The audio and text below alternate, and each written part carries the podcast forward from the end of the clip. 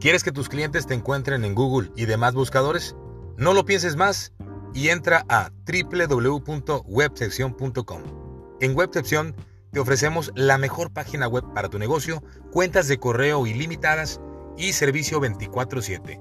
No lo pienses más, búscanos, atrévete a dar el siguiente paso y contáctanos en www.webcepcion.com.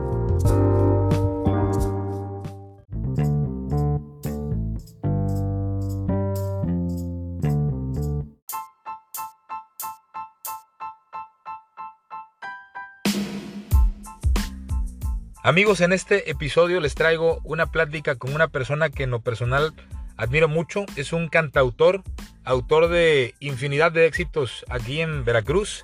Eh, desde mi punto de vista, considero que es de los cantautores más prolíferos de la época contemporánea y pues todo un personaje aquí en el puerto que quién no ha coreado alguna canción de él, quién no ha al menos escuchado alguno de sus éxitos. Y bueno, para no profundizar más, los dejo en esta interesante y amena plática con Byron Barranco, cantautor veracruzano. Gracias. Hola, muy buenos días, tardes, noches.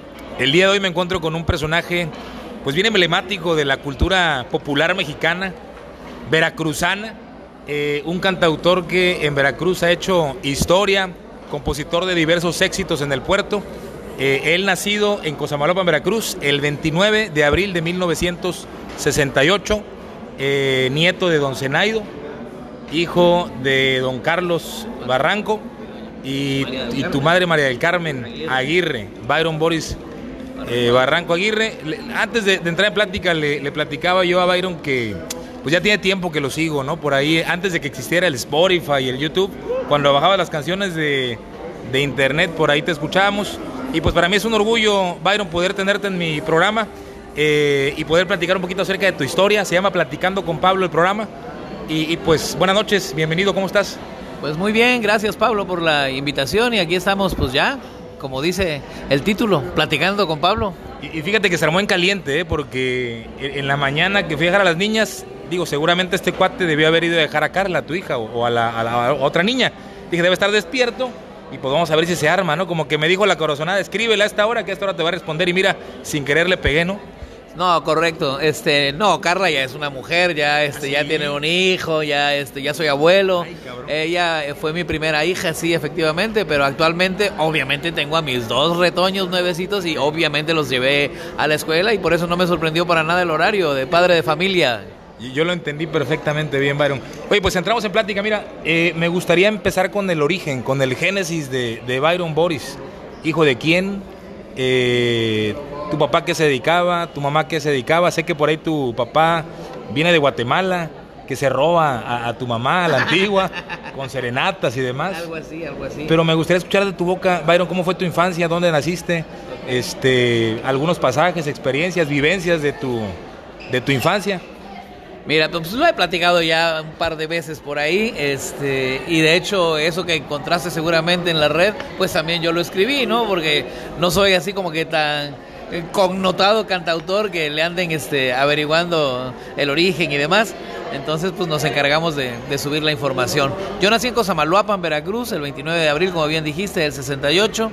Mi padre es hijo de guatemalteca y mexicano. Mi abuelo paterno era veracruzano don Antonio Barranco Spitz. Este, y bueno, entonces mi papá tenía la mitad de su familia en Guatemala, por parte de mi abuela, doña Dionisia o mi abuelita Nicha. Y este. ¿Y de dónde abuela? No, uh, ya tiene rato que murió. Este. Y obviamente, pues la otra mitad de la familia de mi padre estaba acá en, Veracruz. Ellos, todos los hijos de mis abuelos paternos, nacieron en Guatemala. Eh, mi papá y sus cuatro hermanos. Eh, y en algún momento cuando hubo ahí algunos movimientos políticos este, eh, duros, difíciles, intervenciones y bombardeos y demás. ¿Eran los 60? Eh, no, eran los 50. Ah, todavía más para atrás. Eran los 50 y sí, obviamente también en los 60 por ahí también hubo otro otro relajito de la CIA. y entonces mi padre, que era en ese tiempo pues bastante este, activista, ¿Ah, tuvo que salir ¿no? del país y pues, ¿para dónde? Pues para la tierra de su papá. se vino para acá para, para Veracruz, se buscó la vida y se autoexilió de, de Sí, no, por supuesto, se exilió dos veces, una antes de que nosotros, antes de que conociera a mi madre y otra eh, mucho tiempo después, eh, por ahí de 1980, también por un problema de, pues, de dictaduras militares que eran eran este pues lo normal en ese en ese entonces. ¿A qué se dedica tu papá? Al periodismo. Ah, ok. Al periodismo y a la poesía y a la docencia. Fue, o sea, de ahí viene la, la, vena, ¿no? Claro, de ahí viene. De ahí viene todo mi gusto por, por las letras. Y entonces llegó a Veracruz en su primer exilio, ¿a, a o, ah, o, al puerto? Ah, pues yo supongo que primero a Veracruz y luego se la buscó allá en la cuenca y demás andaba de supervisor de la superior. Este... o sea, de periodista a, las ventas de, En ese tiempo no era periodista, era estudiante de periodismo. ¿Ya? Oye, me, voy a ir tantito al futuro. ¿Tiene algo que ver el disco de Soy Superior con, con tu papá, no, verdad? ¿O fue una coincidencia del destino?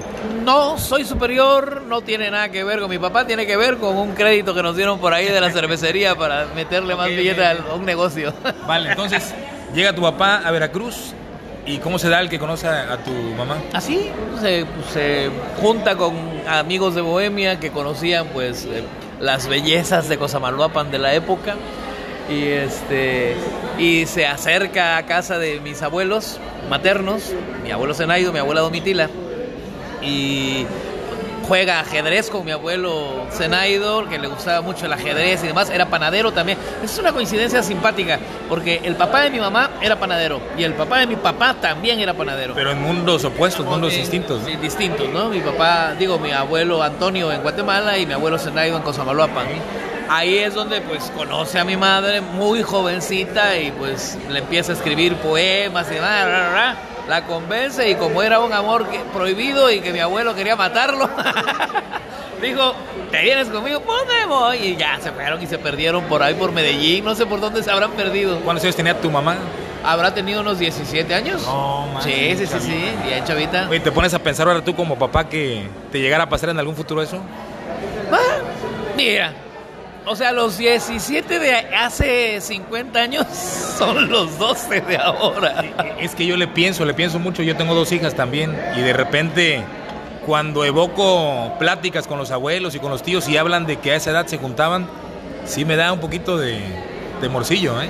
Bueno, yo estaba ya bastante grandecito cuando tuve un par de amoríos también con unas este, personas bastante jóvenes, por llamarlo así. Pero este, bueno, estábamos hablando de, cómo se encuentran. Y así es como, como nazco yo allá en Cosamaloapan. No estaba mi papá, el que se tuvo que encargar fue mi abuelo. Mi papá andaba trabajando en la cervecería. Era una especie de catador. Y este, un año después nace mi hermano, Carlos Omar, mi único hermano, reconocido en este núcleo familiar. No, no, no. Hasta la fecha yo creo que somos nada más dos descendientes de Carlos Barranco Rodríguez. Ajá. Eh, esto pues fue en el 69, mi hermano nació en el 69 y en ese año, eh, pues yo creo que ya en, la, en las cercanías de los 70, del 70, decide mi padre regresarse a Guatemala. ¿Dos añitos tenías tú? Ah, dos años. Mi hermano un año, yo dos años. Entonces crecí prácticamente allá. Toda mi infancia la viví en Guatemala. Allá aprendí a leer, allá aprendí a escribir, allá aprendí a enamorarme, allá aprendí a cantar. ¿En qué parte de Guatemala? Es un, el departamento de Escuintla. El lugar, esa es otra anécdota. El lugar se llama, eh, la ciudad se llama Santa Lucía Cotzumalguapa. Sí lo leí. Y Cotzumalguapa tiene el mismo origen, este, digamos, etimológico que Cosamaloapan. ¿Algo de los conejos? Eh, no, lugar de la comadreja. Ah, de la comadreja. Lugar de la comadreja. Qué curioso, ¿no? Una conexión ahí también. Curiosísimo. Fíjate que a veces creemos que son coincidencias, Byron, pero, pero es destino. no, completamente pues la conexión, aunque pareciera chistoso de que los dos fueran panaderos, los consuegros, pues al final es una coincidencia, ¿no? También. Pero, pero una coincidencia del destino, pues algo estaba escrito, ¿no? Sí. Entonces llegas a Guatemala eh, leí por ahí que desde chavito andabas en concursos de la escuela, ¿no? De canto y demás. ¿Ya tenías tú definido desde niño que querías dedicarte a la música o tenías algún sueño? Mira, eh, por la influencia paterna siempre tuve ahí como que eh, la idea de que yo quería, yo, yo, quería ser capitán de fragata, ¿no? O sea, como era yo de origen veracruzano, mi papá siempre dijo, vas a estudiar en la escuela naval y bla, bla, bla. Eh, pero pues yo cantaba desde muy temprana edad. y luego que si ingeniero agrónomo y que si todo lo que tú quisieras, eh, pero en realidad lo mío, lo mío siempre fue desde muy pequeño la música. Entonces sí, obviamente yo le entraba a todos los concursos, a todos los festivales, que si el Día de la Madre, que si lo que fuera, a cantar. A cantar como fuera, a veces hacía playback, eran unas ridiculeces, este, pero ya cuando empezaron los concursos a, nivel este, primero interescolar y luego municipal, pues ya me empecé a destacar, o sea, ya, ya me di cuenta que, que, esa era, que esa era mi vocación. ¿Recuerdas la primera vez que te subiste a un escenario o ya no tienes noción así como que... Es, es muy difícil, pero a un escenario como tal no, pero si le llamamos escenario a un a un este festival, por ejemplo, al final es un escenario. a un festival te, puedo decir que eso fue por ahí de tercero de primaria. Estaba yo enamorado de mi maestra de tercero de primaria. ¿Ah, ¿Sí? ¿Por qué? Este, pues porque estaba bonita según yo, ¿no? ¿Cómo se llamaba la maestra? La maestra Teresa. Un saludo para Teresa si escucha eso o si es que ya está en otra parte. este... Ya de traer Teresa como unos... No, eso fue pues que yo, yo, yo entré, a ver, yo tenía siete años cuando entré, bueno, debo haber tenido 10 años cuando estaba en tercero de primaria. Y ella unos 30 por ahí más o menos, ¿no? No, no tanto seguramente era más joven. Pero, bueno, sí, debe andar rascándole los 70, el, Teresa. Ajá. El caso es que ahí fue, digamos, lo primero, en el Colegio San Antonio de Santa Lucía, con Cochumalguapa. Puedo decir que ahí fue el primer escenario que yo pisé. Y qué fregón. ¿Y, recuerdas qué pasaba por la mente de ese niño que se subía al escenario, nervio, te sentías con seguridad? ¿O alguna anécdota que tengas por ahí? Ah, para mí en ese tiempo era una especie de travesura este, el hecho de cantar, pero sí, enseguida me di cuenta que también era un salvoconducto para ganarme la simpatía de las compañeras. Fíjate que te platicaba antes, ¿no? Que a mí me gusta la, guitarra, la música, la bohemia. Y de repente sí llega a ser como una forma de, pues de atracción, ¿no? Ya, ya ves que los animales de repente, me viene a la memoria ahorita los pavos reales que levantan el plumaje, ¿no? y, de alguna forma es su forma de atracción y los que no somos agraciados físicamente, de repente buscamos cómo eh, pues jugarle pues con, con, la música, ¿no? Con la poesía. Entonces tú lo hiciste de esa forma. Pues no, yo soy agraciado físicamente. y cuando era chiquito, más agraciado todavía. Pero no, sí, efectivamente, eh, a través de eso fue como pude yo ir eh, desarrollando, pues mi, primero, mi deseo de imitar a mi padre. Mi padre era un galán. Mi padre era un galán. Mi papá allá en, su pueblo lo conocían como Carlos Barranco Rodríguez. Bueno, me, me hacía decir, cuando te pregunten quién es tu papá, Carlos Barranco Rodríguez, el chinchín de las patojas. Ah, y el chinchín es como la sonaja, como el... ¿El chinchín de las qué? De las chamacas. Ah, ok, ok. Ya, pero guatemalteco patojas. ¿Cómo era físicamente tu papá? Eh, ¿Vive tu papá todavía? Aún. Bueno, ¿cómo era de joven y, cómo lo recuerdas? Así, alto, fuerte, de brazos fuertes, de piernas fuertes, fue jugador de fútbol también. Y este y muy guapo, cejas pobladas, pelo a la Elvis Presley. Él se creía James Dean. Ya, ya, ya. Pero con ojos este oscuros, no con ojos claros. ¿Tus ojos salieron de tu mamá o...? No, de, del lado de mi padre, porque tenemos ascendencia alemana por el Spitz de mi abuelo. Es cierto, sí es cierto. Bueno, entonces, primaria, festivales, cantando aquí y allá. Leí por ahí también que de repente estuviste, no sé si fue durante la primaria, pero eras como el niño de oro o algo así te habían puesto, ¿no? No, es que después de, la, los concursos interescolares, digamos, de la primaria, este, vinieron los concursos municipales. Y luego apareció un concurso por ahí a nivel nacional en Guatemala, eh, patrocinado por una cervecería, la cervecería Gallo. Y en ese concurso eh, obtuve el tercer lugar, pero a nivel nacional y no en categoría infantil, sino general. Entonces estaba yo concursando con gente grande, ¿no? Y este y pues me hice con el tercer lugar y el premio del tercer lugar, aparte de tu medalla y tu billetito, era integrarte a una caravana musical, así se llamaba, Caravana Musical Gallo. Una gira o algo así. Una gira, un, grupo de artistas que salían de ese concurso y se iban de gira por toda la República de Guatemala. Así conocí la mayor parte del territorio guatemalteco. Oye, viajabas solo, te acompañaban tus papás. No, mi padre, mi padre siempre fue el entusiasta. ¿Ah, sí? Sí, no, él estaba orgulloso, él siempre, este, pues se iba conmigo y era así como que, ay, mi hijo, mi hijo. Oye, tu hermano. Pues mi hermano así como que, ay, pues si ese canta, pues yo declamo. Ah, sí. Fíjate que sí le, leí que tu hermano este, declama muy bien, ¿no? ¿Se dedica a lo mismo o no? Él no, él es periodista. Él es periodista y pues sí, hasta la fecha sigue declamando y declama muy bien, no, no como los pues, no como los declamadores este, tradicionales, sino con un estilo muy particular que heredó pues de mi padre. Ah, también, También. de lo mismo. Sí. Entonces hiciste la gira en, en Guatemala y después ¿qué vino? Después que vino, vino el exilio. Ah, de veras, ¿verdad? Sí, fue Fueron como eh, nómadas de repente. arrancada mi, mi infancia, eh, cortada mi eh, incipiente carrera musical, porque pues mi padre siempre se siguió dedicando a alentar la conciencia social a través de sus publicaciones, a través de sus poemas, importándole muy poco que fuera casi una sentencia de muerte que alguien levantara la voz en contra de, Sí. del régimen en ese tiempo. Es que fíjate que me describes a tu papá y además de ser un hombre galante, fuerte, como mencionas, deportista, pues era muy valiente, ¿no? Al atreverse con la pluma a confrontar al, no sé si era un régimen o, o- o a, la, sí, sí, a la política de, de Guatemala, ¿no? Entonces, ¿a qué edad saliste nuevamente de Guatemala? A los 12 años, en mayo de 1980, salimos al exilio protegidos por la Embajada de México. verdad? Claro, O sea, tan- estuvimos- así tan, tan, tan... Estuvimos recluidos como 15 días más o menos en la Embajada de Costa Rica, en lo que se tramitaba el hecho de que nos dieran el salvoconducto a través de la Embajada de, Meji- de México por ser mexicanos. ¿Será que era perseguido tu papá? Sí, estuvo a punto de ser este, asesinado por el ejército. Oye. Estuvimos a punto. O sea, ¿sí conocieron gente que hubiera sido asesinado por esa razón? Pues la, la persona que, por ejemplo, nos abrió la puerta en la Embajada de Costa Rica, cuando ya teníamos hasta las cámaras de los amigos periodistas de mi papá que nos estaban protegiendo desde una alameda, eh, pues porque se vio pasar así en la televisión cuando pasaron los francotiradores, pero ya no pudieron hacer nada porque había cámaras. La persona que nos abrió la puerta, Ángeles se llamaba, este, fue asesinada No me digas. fue asesinada, descuartizada. El periodista que nos mandó las cámaras también fue apuñalado.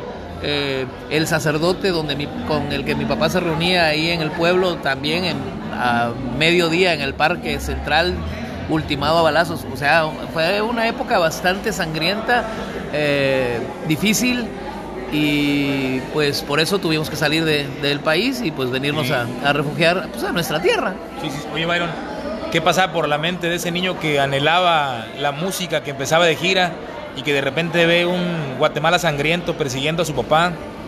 Miedo, incertidumbre, ¿qué pasaba por tu mente? ¿Tenías claro el, panorama o, o estabas muy joven todavía? Nosotros, por ejemplo, a la noche donde cuando el ejército trató de montar una emboscada para desaparecer o matar o lo que fuera a mi padre, esa noche nosotros fuimos testigos, mi hermano y yo. Ya estábamos dormidos, pero nos despertamos, eran como las 8 de la noche. Nosotros nos dormíamos muy temprano. Este y vivíamos en colindancia con mi, el hermano de mi padre, mi tío, que tenía pues, muchos hijos, mis primos. Entonces nosotros creíamos que eran ladrones que se querían meter a la casa y andábamos buscando un cuchillo para que cuando se metieran los íbamos a agarrar y que no sé qué. Mucha fantasía, pero dentro de esa fantasía el drama fue que nosotros agarramos nuestra pijama, nos vestimos y salimos de casa. Dejamos mascotas, dejamos casa, dejamos absolutamente O sea, aban- todo. Abandonaron ahí su, su vida. Toda la infancia, toda la infancia, ahí se quedó detrás. Y este y pues nos fuimos en una cuestión casi de película. Mi padre escribió un libro que se llama uy, no me voy a acordar del título. Ha escrito como tres, pero en uno de ellos relata ese ese episodio y tuvimos que brincarnos las bardas de las casas colindantes para salir a la cuadra, no, a la calle de atrás, de donde nosotros vivíamos, hablando por teléfono con nuestros vecinos y coordinándonos con un amigo también que tenía una funeraria para meternos en una carroza funeraria y poder salir. Ah, Este, no, estábamos a punto de, de ser este, pues, asesinados. Y escapamos afortunadamente esa noche y llegamos a la capital. Luego nos fuimos al oriente de Guatemala también escondiéndonos y luego nos dijeron, no, pues mejor busquen este asilo político. Y fue como salimos. ¿Qué recuerdas de tu mami de esa, de esa época? Al final, imagínate. mucho... O sea, el amor que le tenía a tu papá o que le tiene para acompañarlo en esa escena. En todas, en todas, todo lo que tuvo que pasar mi madre para eh, mantener el núcleo familiar unido. Eso es este, admirable. Y sí, por ejemplo, esa noche de, que, escapamos de los encapuchados que estaban ah, este, distribuidos frente a nuestra casa en la calle, esperando que saliera mi padre. Esa noche nosotros, mi, hermano, mi papá y yo pudimos brincarnos una barda como de dos metros y cacho que teníamos dividiendo las propiedades, pero mi madre no se pudo subir y no pudo brincar. Ah. Y entonces tuvo que salir de frente, salir a la calle y atravesar y caminar enfrente de los... Gente, el pavor, pero lo hizo. El miedo. Pero lo hizo. Así. Entonces, a mí que no me hablen de derechas y de izquierdas.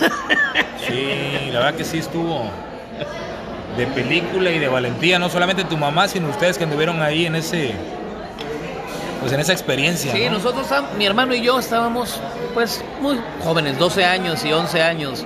Este, por ejemplo, ver las cámaras de televisión que el amigo periodista de mi papá mandó para que nos protegieran de alguna manera en lo que estábamos buscando, porque como en México, ¿no? Este, las embajadas, los consulados y todos están en una misma zona. Fuimos primero a la de Venezuela, no, aquí no nos podemos ayudar. A la de este, a la misma embajada de México llegamos y mi mamá delante de dos policías, este, por favor necesito que me ayuden, soy mexicana, sí. sí, pero ¿de qué se trata?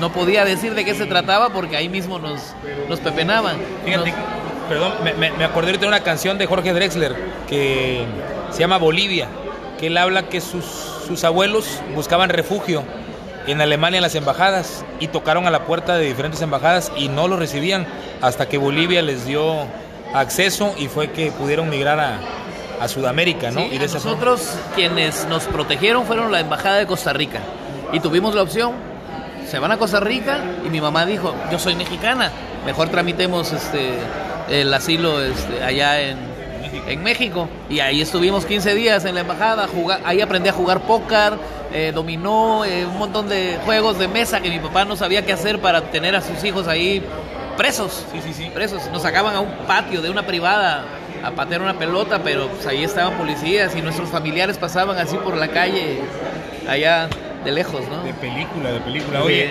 fíjate que, siempre comento que el platicar de la historia entiendes un poquito el presente, ¿no? Esta derecha que lo reprimió, reprimió tu sueño de ser músico en Guatemala, ¿no? Y de repente tienes un poquito entonces por el porqué de tu ideología actual. Este, y se comprende mucho, pues se, hace uno más empático, ¿no? Se reprimió de algún modo tu sueño de, música en Guatemala esto y lo veniste a México a pues a catapultar, ¿no? Lo traes ahí como algo cocinándose dentro que, que, hirvió y que hizo lo que hoy es, es Byron, ¿no? Sí, en ese tiempo yo era intérprete de canciones eh, primordialmente rancheras por mi origen mexicano. Entonces me decían el niño de oro de Guatemala, pero pues yo iba cantando con mariachi y cantaba las canciones de Pedrito Fernández en ese entonces. ¿ya? Llego aquí a México y en lugar de quedarme como simple intérprete, por todos esos Ahí te movió. Traumas. Me convertí en compositor. Ay, cabrón. O sea, llegaste a México a los 12 años, 12 A los 12 años. ¿Y ahí hiciste tu primera canción o...? Sí, sí, efectivamente. En México hice mi primera canción. ¿Recuerdas el tema?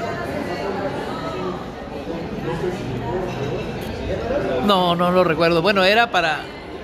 ¿Era, era, era en plan de enamorado o era en plan de, de lo que habías vivido? era en plan de lo que había vivido. Yo escribí canciones de protesta desde los 12 años. O sea, una se llamaba Libre, otra se llamaba Guerra. Eh... O sea, traías eso a flor de piel. Claro, por supuesto. ¿Por qué? Porque mi padre escribía poesía, mi padre declamaba también y este y toda su poesía era pues contestataria. Y yo tenía el ejemplo, ¿no? Él en los mítines eh, reclamándole al alcalde del pueblo, él en los este, festivales eh, presentando su poesía eh, pues de protesta. Entonces yo tenía que versar y yo tenía que también... Sí, al final somos espejo de lo que vemos en casa, ¿no? Y qué interesante tener el ejemplo de un papá así de valiente, ¿no? Que, vaya en contra de las injusticias y, y de los atropellos y demás. Entonces llegas a, Veracruz, 12, 13 años, y aquí empieza otra vez la, vena artística, ¿no? Que fuiste. Aquí empieza otra vez. ¿Qué escuchabas en ese entonces de música? ¿Qué cantantes escuchabas? Pues Pues desde chavito yo escuchaba los folcloristas, los guaraguau, Ali Primera, obviamente Joan Manuel Serrat. O sea, tenía. Y sin dudar, un montón de tríos y José Alfredo Jiménez, que le encantaban también a mi padre. O sea, había una variedad ahí de, de, géneros. Pensé que escuchabas a Silvio, porque Silvio es muy también de protesta. Silvio lo empecé a escuchar eh, ya entrado de los 15, 16 años. Ok. Entonces, ¿qué llegó después de los de los de la secundaria, los 12, 13? Ahí empezaron también los concursos en la secundaria. No, aquí en Veracruz. ¿A dónde llegaron a vivir? Al Parque Zaragoza bueno, vivimos en un local de 3 por 4 metros. Después de que mi padre había sido este pues catedrático y periodista y, muy destacado y conocido en su pueblo porque también fue director de teatro, amateur y todo lo que tú quieras. Este, pues llegamos y ahí una taquería. Hicimos una, pusimos una taquería y era en la noche taquería, el pedacito así, y una, un cancel dividiendo y atrás de ese cancel dos metros eran sala, comedor, cocina, baño, absolutamente todo. ¿De qué eran los tacos? De cochino, de cerdo. O sea, de carnitas, ¿no? O sea, que tu papá, aparte de periodista, también hacía de, de, taquero. No, pues mi madre fue la que se trabó ahí. Mi papá era el que lo compraba, pero ella era la que lo rasuraba. ¿Qué recuerdos tienes de esa época? Muy bonitos recuerdos, la verdad. O sea, ellos siempre se esforzaron porque nuestra infancia no se salpicara tanto de, de dolor, ¿no? Y pues me rodeé enseguida de, amigos. Tengo el mejor amigo que recuerdo de mi adolescencia. Este se llama Gustavo Gardoni. Un tiempo se dedicó a la música junto conmigo aquí en Veracruz también. Eh, y ya después, pues ya cada quien su vida. ¿Es el piloto aviador no? Es piloto aviador, ah, efectivamente. ahí. está. Oye, entonces, carnitas, un cuarto de cuatro por... Tres. Por tres. ¿Y, qué pasó? Porque... Ahí está el local todavía. Y ¿Ah, yo paso por ahí y digo, ay, cabrón, yo ahí vivía. Qué chingón, qué chingón, qué chingón. Qué bonito, ¿no? Al final, el, presente se forja pues con esas experiencias, ¿no? Y, de algún modo, si no te hubiera pasado eso, pues quizás no hubieras llegado a, los alcances que tuviste en tu vida pues, artística, ¿no? O quizás no hubiera valorado el alcance al que, al que he llegado. Porque luego tenemos medio eh, estamos medio confundidos respecto a lo que es importante. Y yo sí sé lo que importa. en ese sentido, pues, eh, sé que lo que importa es mantenerse vivos, sé que lo que importa es este, hacer el bien y, y que no te define, no te define lo que tienes, sino lo que piensas y lo que eres. Oye, Byron, ¿qué pasó después? ¿Llegaste a la prepa? ¿Dónde llegaste a estudiar? ¿A qué escuela? ¿Recuerdas? ¿Aquí en Veracruz? claro, ¿cómo no? Eh, a la Escuela Secundaria Federal José Azueta. Está ahí cerca, ¿no? Ahí, no, no estaba tan cerca, está acá en el fraccionamiento, en el Virginia, y esto está en el... Yo tomaba el tranvía. Ay, cabrón, te tocó el tranvía. Sí, me tocaba el tranvía, me tocó el tranvía todavía. Ya, y también después pues los camiones y demás, pero sí, a mí me tocó todavía este, el tranvía de ahí de la Sueta hacia el Parque Zaragoza. Pues el Zaragoza. Fíjate que platicaba con don Félix Martínez, el autor de Mi Viejo Veracruz, y describe él muy bien el tranvía, ¿no? Que pagaban, si no mal recuerdo, le llamaban abonos escolares. No, no, eso sí, no, eso sí escapa mi memoria. más, más para acá. Sí. Okay. Y después en la prepa, ¿qué pasó en la prepa? En la prepa, bueno, en, la secundaria, en la secundaria fue que eh, en un concurso de poesía coral, de poesía coral, eh, que lo gané, lo ganamos, mi salón, eh, me vio a una actriz a la cual ah, ¿Qué es poesía coral para los que no saben? Pues poesía coral es un poema que declaman entre varias personas. ¿Todo el grupo? todo el grupo. ¿Al unisonio o van...? No, hay un solista, hay destacados y van cambiando ah, este, Los, que van este, diciéndolo, ¿no? Como coros.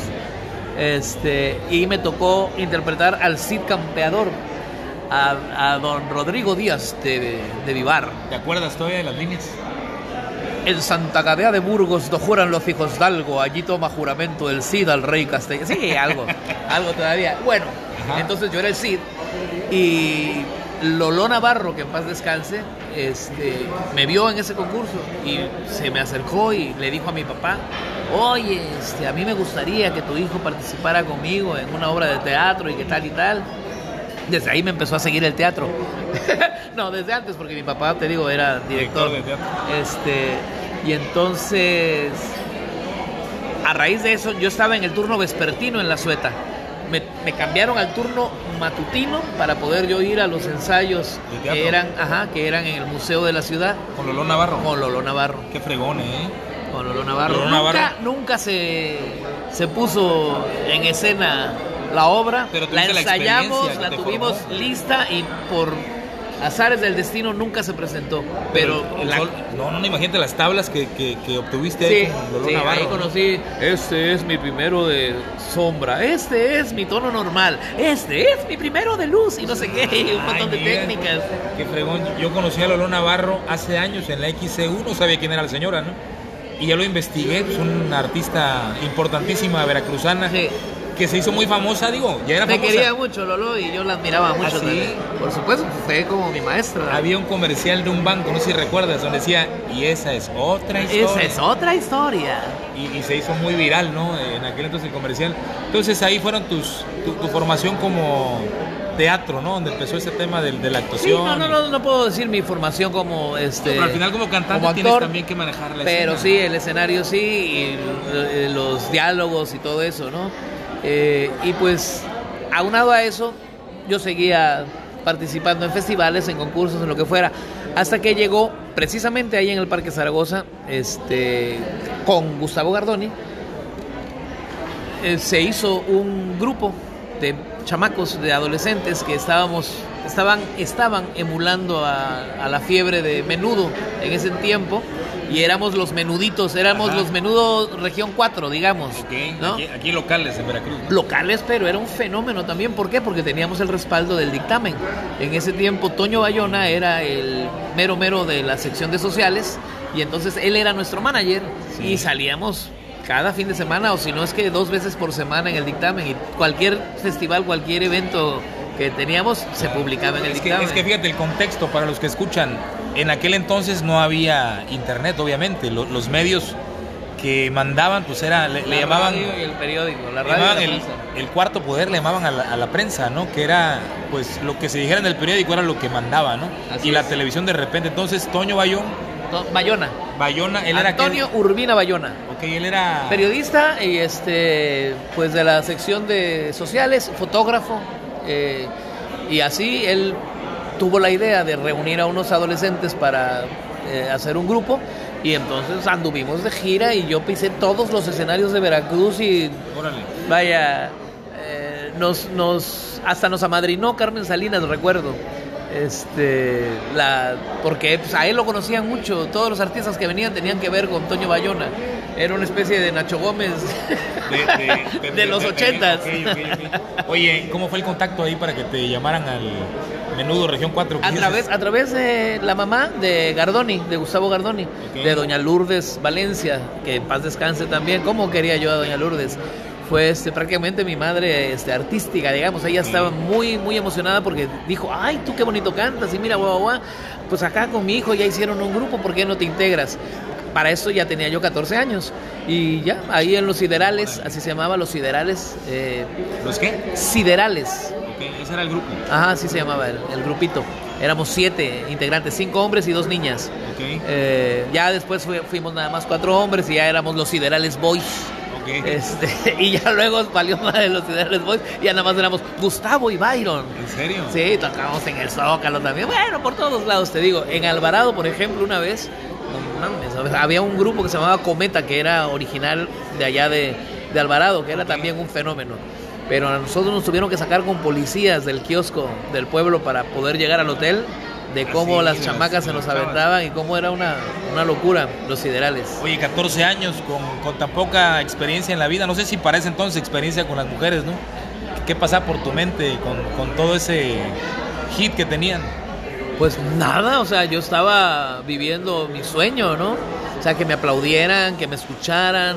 Eh, con los siderales tuve la oportunidad de grabar pues, mis primeras canciones. O sea, era un grupo que cantaba canciones de otros y que cantaba canciones de algún productor, algún músico de aquí, de Veracruz. Y yo como chamaco pues, ya tenía mis propias canciones. Ahí, ahí conocí a un excelente músico veracruzano que fue el que arregló los primeros temas de los siderales que se llama Alejandro Hernández. Amarte como te amo, ya no puedo más. Alejandro Hernández fue nuestro primer arreglista y pues como que se sorprendió cuando, cuando dijo, oye, pero tú estás muy chiquito para el tipo de canciones que estás escribiendo. Ah, o sea, no, no, te creían. Bueno, leí, pero me voy a rezar tantito. En la primaria escribiste algo y no, te creyeron, dijeron, no, esto no es tuyo. Y, le, dice que de forma no tan gentil le dijiste a la maestra, no, maestra, no la friegue, ¿no? Así es, me expulsaron de sexo de primaria. Sí, sexo de primaria. Me expulsaron de sexto de primaria, del colegio donde yo había estudiado desde primero hasta sexto. Eh, porque nos encargaron una composición sobre un héroe nacional guatemalteco y el tema de la composición era pues desarrollar texto ahí nada más, ¿no? Pero yo lo hice en verso y en verso bien rimado y bien medido. Mi propio padre no me quería creer cuando supo de que le aventé los este de que le aventé los útiles a la, a la maestra y la mandé, fue tal, el coraje. No en, ese, no en ese tono ni con esas palabras, porque en Guatemala, he de decirlo, la gente es muy correcta, muy amable. ¿Sí? sí, señor. Sí, señor. Entonces yo era un niño muy educado, pero cuando me encontraron me salió lo mexicano y sí le dije, pues váyase por ahí, vaya.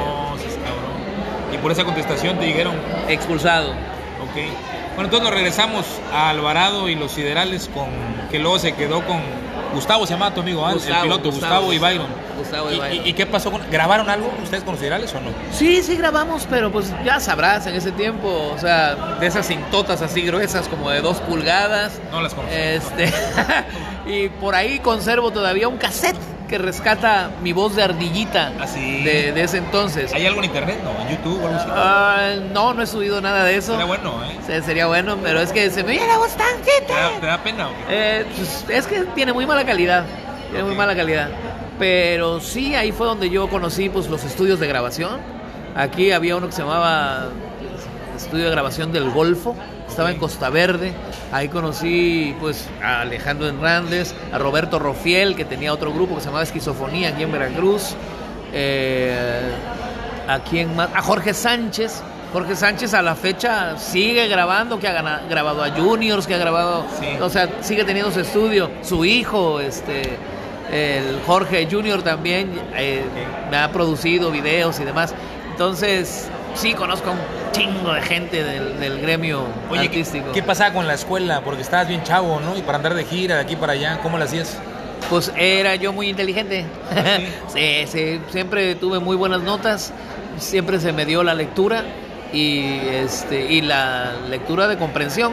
Entonces yo leía tantito y con eso la con eso la libraba. Fíjate que yo pensaría que por tus habilidades, por tus particularidades, eres bueno o eras bueno en redacción, en español y demás. Sí, claro. o, también tenías alguna habilidad en matemáticas, física o algo así. No, no, no, no. De hecho, de la sueta también me mandaron a la fregada.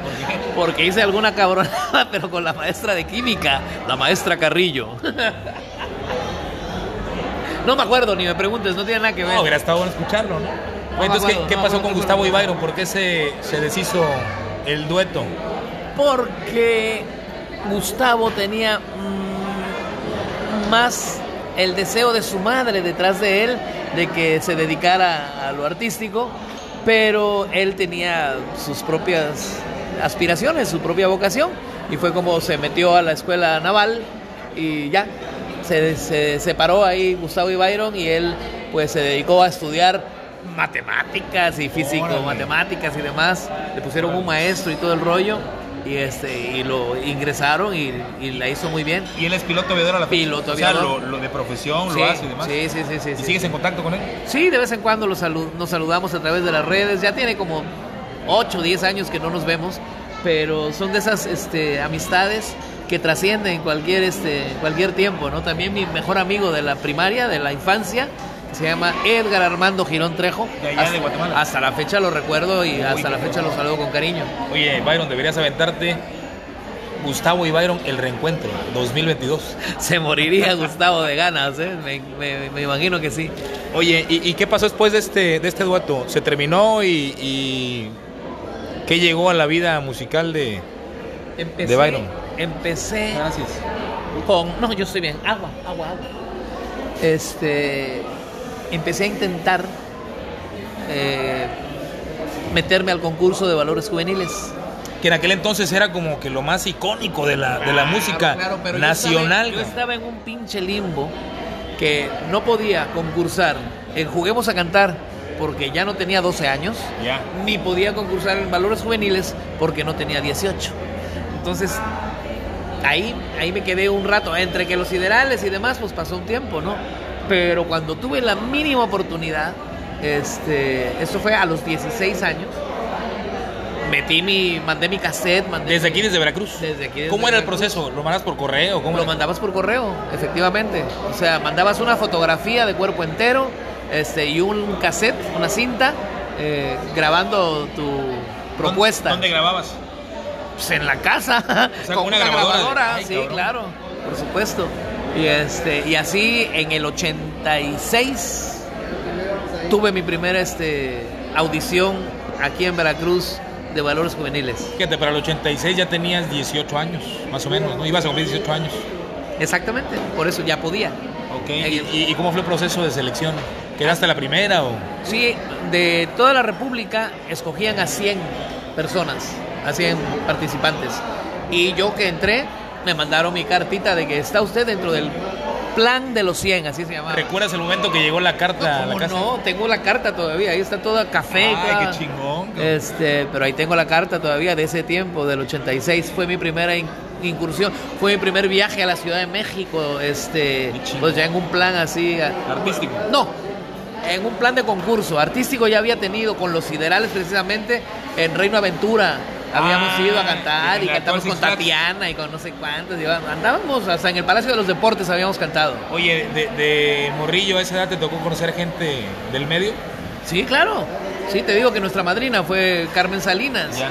Entonces sí, andábamos para arriba y para abajo y conocimos que si Yuri, que si Lucerito, que si la misma Carmen Salinas, este Pedrito Fernández cuando andaba ligándose a Lucerito. ¿Ah, sí? Sí, se encabronó porque Lucerito se puso a jugar conmigo ping pong Ah, ¿en el Hotel Mocambo y de repente entra el chamaco y ¿con quién juegas? Y ¿En no sé. serio? Sí. Fíjate que justo eso te iba a preguntar, que si habías compartido escenario o había habido contacto de- detrás del escenario y me, me- me dices que sí, ¿no? O sea, que... Sí, por supuesto. O sea, en Camerinos, por ejemplo, pues, con Yuri compartimos en algún momento. Mi papá todo emocionado ahí con la jarocha, ¿no? Gustavo, tengo que decirlo, esto está como para ventaneando. Gustavo era novio de Yamili, Yamili o Yamilet, no me acuerdo cómo era el nombre, de la hermana de, este, de Yuri. ¿A poco? Sí, se hizo novio de, de ella. Entonces, sí, nos conocíamos, sí sabíamos qué onda. Entonces, eh, Valores Juveniles, que era creo que patrocinado por Bacardí, ¿verdad? Valores Juveniles Bacardí y compañía, orgullo que se comparte. Fíjate que yo tengo recuerdos muy vagos. Yo nací en el 85, entonces no, no lo viví tal cual. Pero recuerdo la televisión y recuerdo a Raúl Velasco y recuerdo. Tengo como que recuerdos ahí vagos, ¿no? Pero te llegó la carta a casa, que aún conservas. ¿Cómo llegó la, casa, la, la carta a la casa? ¿Qué recuerdos tienes? ¿Cómo? ¿Cómo llegó la carta a tu casa?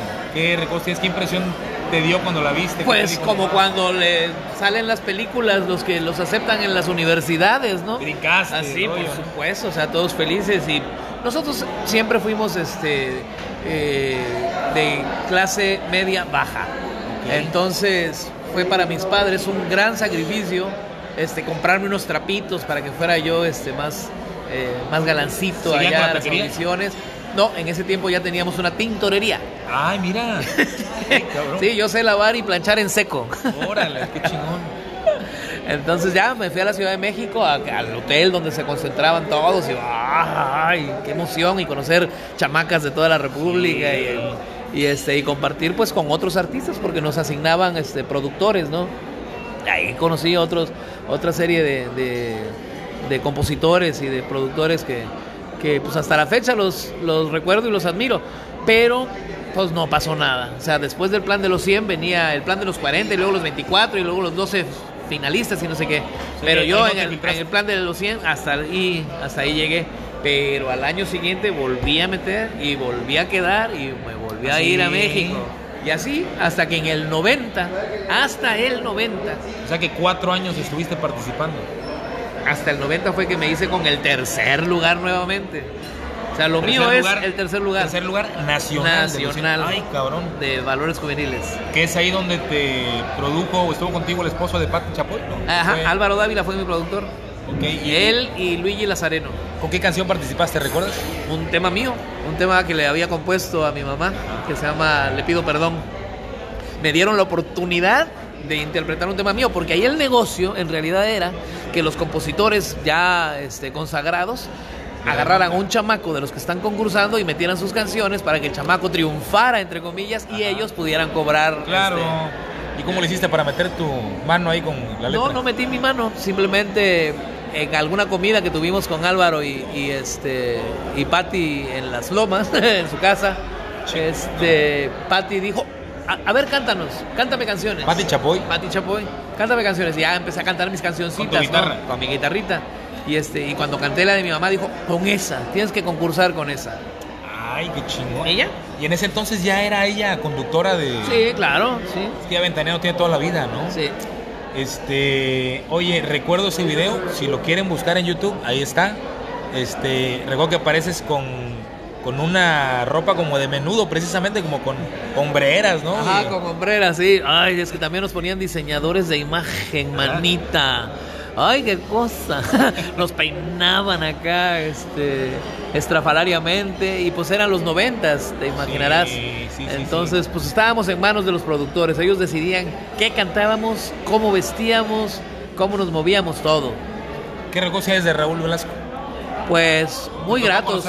claro, claro. Raúl se enamoró de la canción, me dio la oportunidad extra concurso este, Espérame, antes de pasar eso, ¿quién quedó en primero y quién en segundo? En primer lugar quedó una chava que se llama Mariane.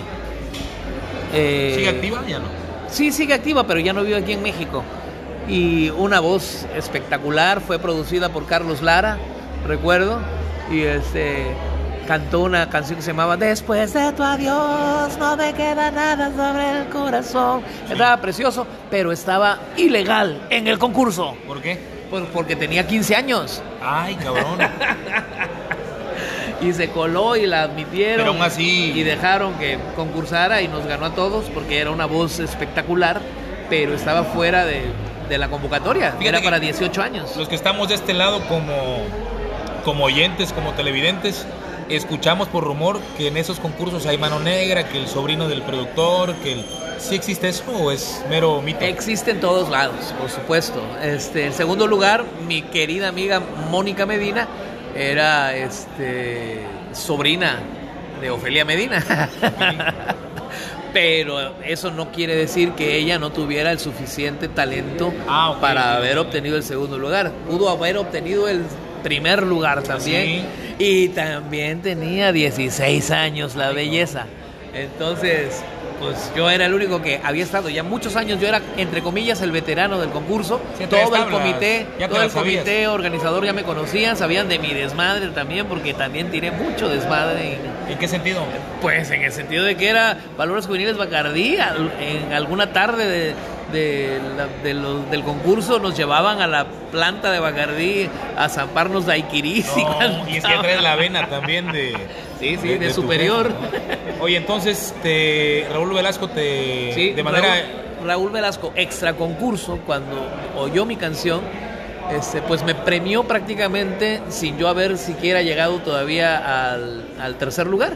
O sea, dijo, esa canción que va a ser la que con la que vas a concursar está preciosa, yo la quiero poner ahorita en mayo aquí en el programa. Ah, mira, ya en junio fue la final o en finales de mayo fue la final, pero en un programa en el que Luis Miguel presentó su disco 20 años. Ay, cabrón. En ese programa me metió este Raúl. O sea, compartiste escenario con Luis Miguel. En, de alguna forma. la misma noche se presentaron así es, dos. Así es. ¿Tuviste oportunidad de conocerlo o no? No, de conocerlo no, porque ahí sí los camerinos estaban tapados.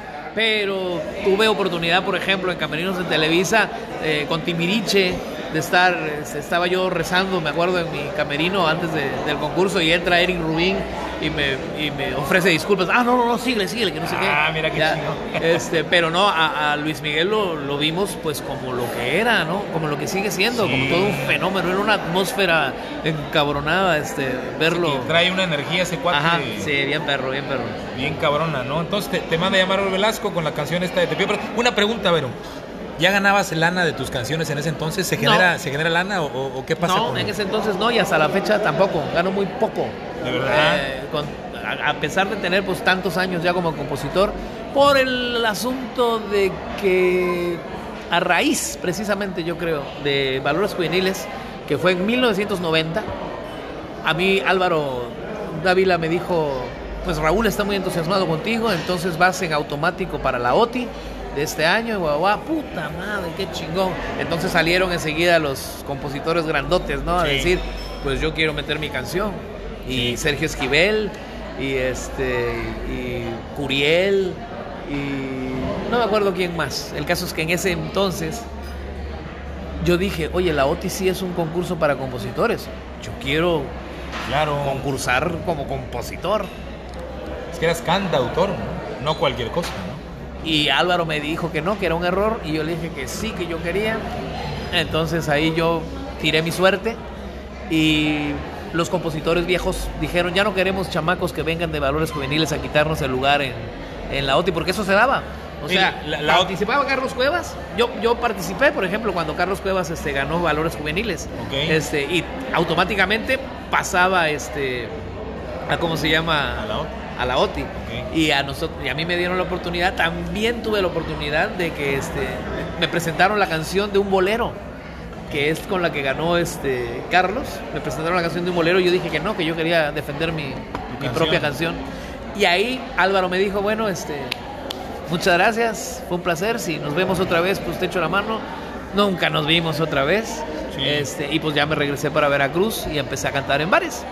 ¿Qué experiencia te deja el haber estado allá en Televisa, en estos concursos nacionales? ¿Qué, opinión te, deja? ¿Es, ¿Es bueno? ¿Es malo? ¿Hay que vivirlo? ¿No hay que vivirlo? ¿Lo repetirías? Sí, lo repetiría. Y yo creo que a mí me dejó hasta un trauma.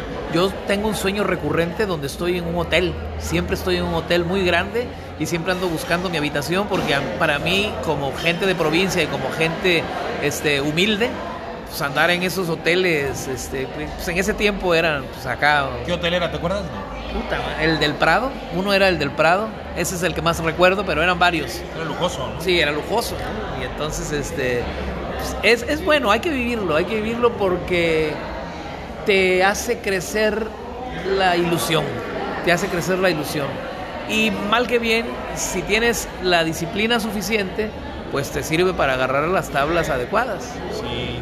Nada más que cuando uno llega muy joven y está muy acomplejado. Entonces regresaste con nuevos bríos, con nueva no, energía. yo regresé, yo regresé triste. ¿Ah, sí? Sí, yo regresé triste. Mi canción para la OTI se llamaba Ni un paso atrás. ¿Tuya también? Sí, mía. Yo quería concursar con una canción que se llamaba Ni un paso atrás, donde hablaba de la lucha de un chamaco que llega allá a México y, y entonces ni un paso atrás, seré constante y no sé qué. ¿Cómo decía esa canción? ¿No quedó grabada en algún disco? No, y, cada vez se borra más de mi disco duro, como lo... O sea, ¿no la tienes registrada por ningún lugar? No, no, no, no, no, no. Esa, esa la arregló Pedro Alberto Cárdenas, que era pues también un gran productor, ya también este, desaparecido. ¿Productor de quién? ¿Te acuerdas? Eh, por ejemplo, fue el descubridor de Ana Bárbara. Ay, cabrón. ¿Ya? Entonces, eh, pues yo regresé ni un paso atrás, fueron como mil pasos para atrás. fíjate la edad que tenías también, ¿no? Sí, pues como 21, 22 años ya. ¿Ya había nacido Carla? no? no, no, Carla nació cuando yo tenía 24, 25. Ok, ok. Entonces vuelves a Veracruz, triste, decepcionadón. ¿Y cuál era el plan? Seguir cantando, porque antes, o sea, antes y durante eh, mis intentos por eh, destacar en el concurso, pues obviamente yo ya andaba tocando con bandas y con cuanto grupo. ¿Aquí en Veracruz? Aquí en Veracruz. ¿Cuáles eran los lugares de moda en aquel entonces? si yo te dijera dónde toqué, toqué, un, eh, toqué con Alejandro Hernández, precisamente, el que me arregló mis primeras canciones. Este, tenía un grupo que se llamaba Viva Villa este, y tocábamos en el CID. ¿Tú conociste el CID? No, no, no. Ah, bueno. Yo tenía el seis años, CID ¿no? era un bar de transvestis. No, man. ¿Ya? Y yo un chamaco. Y este, pero pues como cantaba bonito y Alejandro eh, admiraba lo que yo hacía. Eh, me queda el ambiente. No, pues imagínate los Las fans camerinos. que tenías ahí. No, buenísimo, buenísimo. Yo ahí este, pues tuve una experiencia muy eh, extravagante, llamémosle así. Nunca hubo ningún problema, ninguna falta de respeto, porque éramos los artistas, ¿no? Éramos los artistas, pero yo ya salía de ahí oliendo a tabaco. Ajá. Ya, a tabaco a y antro, a... a antro, a putería. Ándale. no lo quería decir. Ok. ¿Y, y qué pasó con, con el. con- era con Antonio, dices? El- no, con Alejandro. Con Alejandro, Hernández, Ale- Y- la y- bestia o el loco para y- los y qué- amigos. ¿Qué es él? Él es, sigue siendo productor, él ha compuesto para un montón de gente, para José José, para... ¿De verdad? Sí, claro, claro. Alejandro es todo un personaje de aquí de, de aquí de Veracruz, desde mi punto de vista, eh, no tan reconocido, Sí. no tan reconocido. Fíjate que platicaba con, con otras personas que se han dedicado a este tema de los medios, de escribir, y mencionan ellos siempre que a veces no, no existe la retribución tal cual económica como se esperaría, pero nada te llena más que la satisfacción que te da el ver tu obra cantada por otros, grabada La trascendencia, vaya, la trascendencia no te la paga nadie, no te la paga nada, eso es lo más importante para, para un artista de verdad, para un artista de plástico pues lo que quiere es la fama y, Sí. el, y el billete, ¿no? Entonces vuelves a Veracruz en los noventas, eh, llegas decepcionado, tristón, pero le das al Cid con los transvestis y de ahí que sigue. No, no, eso fue una época muy, muy, este, muy breve. Muy oscura. No, no, no, para nada oscura, porque yo aprendí mucho en el escenario, ¿no? Y a, y a convivir con la gente desde el escenario. Eso también es súper importante para el artista. Eh, de ahí que sigue, bueno, sigue grupos como Metrópoli, que eran grupos de rock. De, aquí ahora le decimos pasteleros. Y andábamos de fiesta en fiesta, ¿no? Pero Metrópoli estaba ah, dirigida o caimaneada, caimaneado por este, por un entusiasta también de la música y de las discotecas. En ese tiempo estaba la disco que Oxígeno, que Ah, sí, sí, Chalá Friends, que no sé qué. Y este. ¿Oxígeno estaba Ruiz Cortines, donde fue Ocean o era otra? No, otra, otra, estaba en 20 de noviembre. Eh, y ya no me acuerdo cuál era el nombre del, del, del equipo de sonido de él, pero tenía el equipo de sonido y el grupo de música viva, ¿no? Ok, tú Y estabas ahí. Ahí estaba. Metrópoli. En Metrópoli. Metrópoli y ya la mayoría de los que integraban Metrópoli ya murieron. Es una cosa impresionante para mí que mis colegas se hayan muerto, ¿no? Tiene 54. 54, Ok. 54 años. Este, y he rodado de acá para allá. Con Metrópoli, pues toda la cuenca desde Lerdo, Cavada, San Andrés, para arriba, para abajo, Zempoala, por todos lados, por todos lados tocando, ¿no? En los bailes. Ya llegó la disco, decía la gente.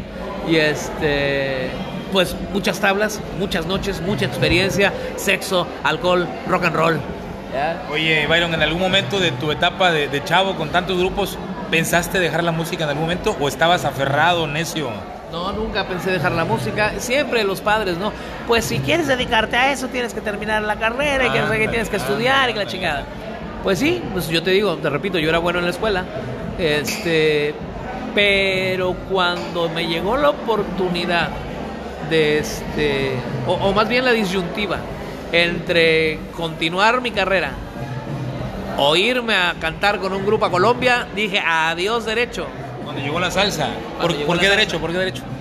porque no había mira yo yo estudié hasta el propedéutico este digamos eh, consecutivamente desde la primaria hasta el prope terminé el prope y tuve una decepción amorosa porque mi, eh, mi, mi amor de ese tiempo pues también hizo el prope conmigo pero se cambiaron los planes y en lugar de quedarse a estudiar aquí en Veracruz se fue a Guadalajara y entonces yo ya no quise saber nada de la escuela y ahí me dediqué 100% este, a trabajar, a cantar.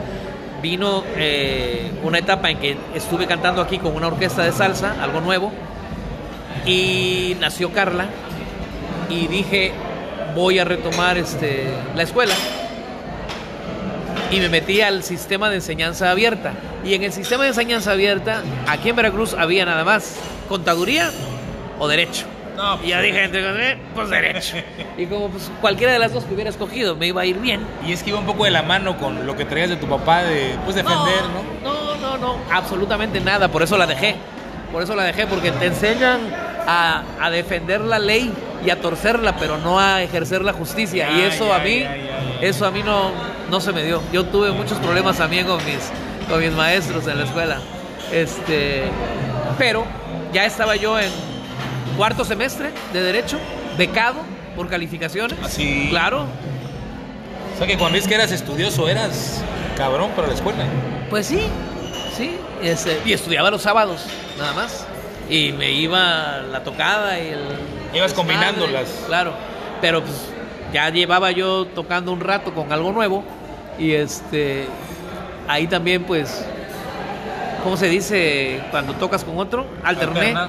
Alterné con muchísimos artistas de la salsa y de- demás. Aquí en Veracruz. Aquí en Veracruz y en, to- en todos lados. También íbamos a Puebla. También. Eso fue los noventas. Eso fue 95, no. Sí, sí, por ahí. 93, nove- entre 93 y 95 con algo nuevo aquí Ajá. en Veracruz. Y este. ¿Cantabas canciones tuyas? No. No, pura puros- salsa, puros éxitos de salsa. Y ya de ahí, en una alternancia con Guayacán, Ay, el, el pianista de Guayacán que venía con ellos era pianista fundador de otra orquesta de Cali, Colombia. Me oyó cantar y me dijo, "Oh, mi hermano, usted tiene que cantar con nosotros allá. Canadá". ¿Se puede ir? Me voy. Con la nueva orquesta. O sea, el pianista de Guayacán te invitó a un proyecto. A, no, a un proyecto que ya, de una orquesta muy clásica ya de Colombia. Así, Él había formada. sido, sí, sí, de, de, de abolengo, vaya. Y, este, y ya llegué yo a, a Colombia precisamente a cantar salsa y ahí fue donde dejé la carrera de, de derecho. O sea, al, al- al final te llamó la música nuevamente y, y el irte a Colombia como salsero fue el punto. 8-8. Te gana el tema de la salsa, te vas a Cali, Colombia con el pianista de Guayacán, con un grupo que es que era clásico allá. La misma gente se llamaba. Y él se llama, o se llamaba, no sé, le perdí la huella, se llama Jaime Henao, un tremendo este, pianista. Jaime Henao era fundador, te digo, de esa orquesta, pero vino con Guayacán como músico pues, este, extra, ¿no? Y qué fregón, Este, y fue que me conoció y me invitó y ya me fui yo.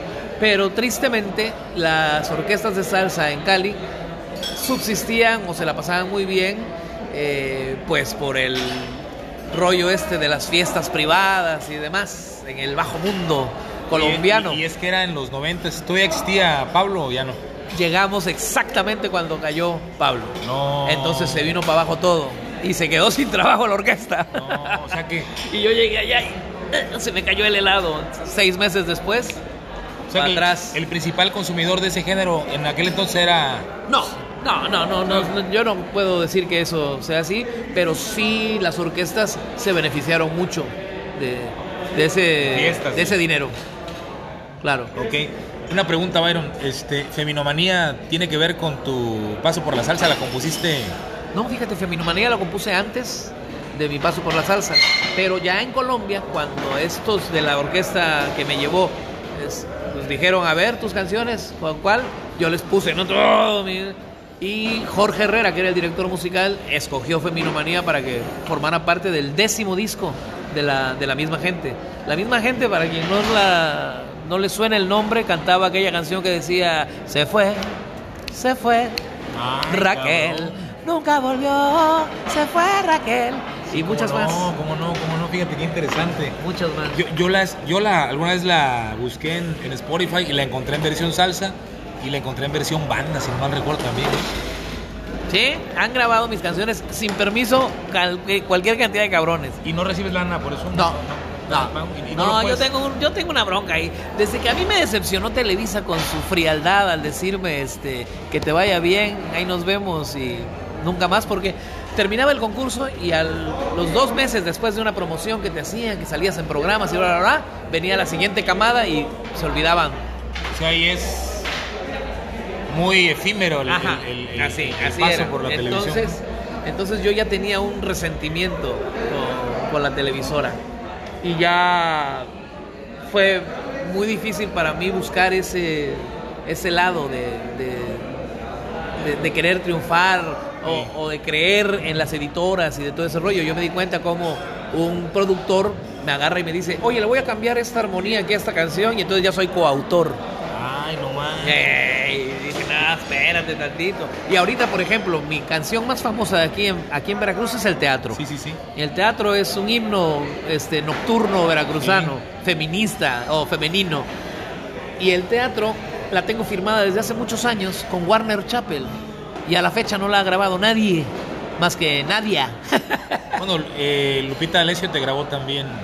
amagó con grabar el teatro, pero por alguna razón, en 2013 iba a grabar, iba a salir el disco número 55 de Lupita sí, sí, sí. y ella lo cacareó y lo anduvo presumiendo y la cantó en el Auditorio Nacional y la presentó en ¿Y estuviste televisión, en todos lados y este y por misterios de Televisa, este no la dejaron grabarla. Es un madrazo esa canción con. Claro que sería un madrazo con ella, pero conmigo es suficiente. Sí, sí, sí.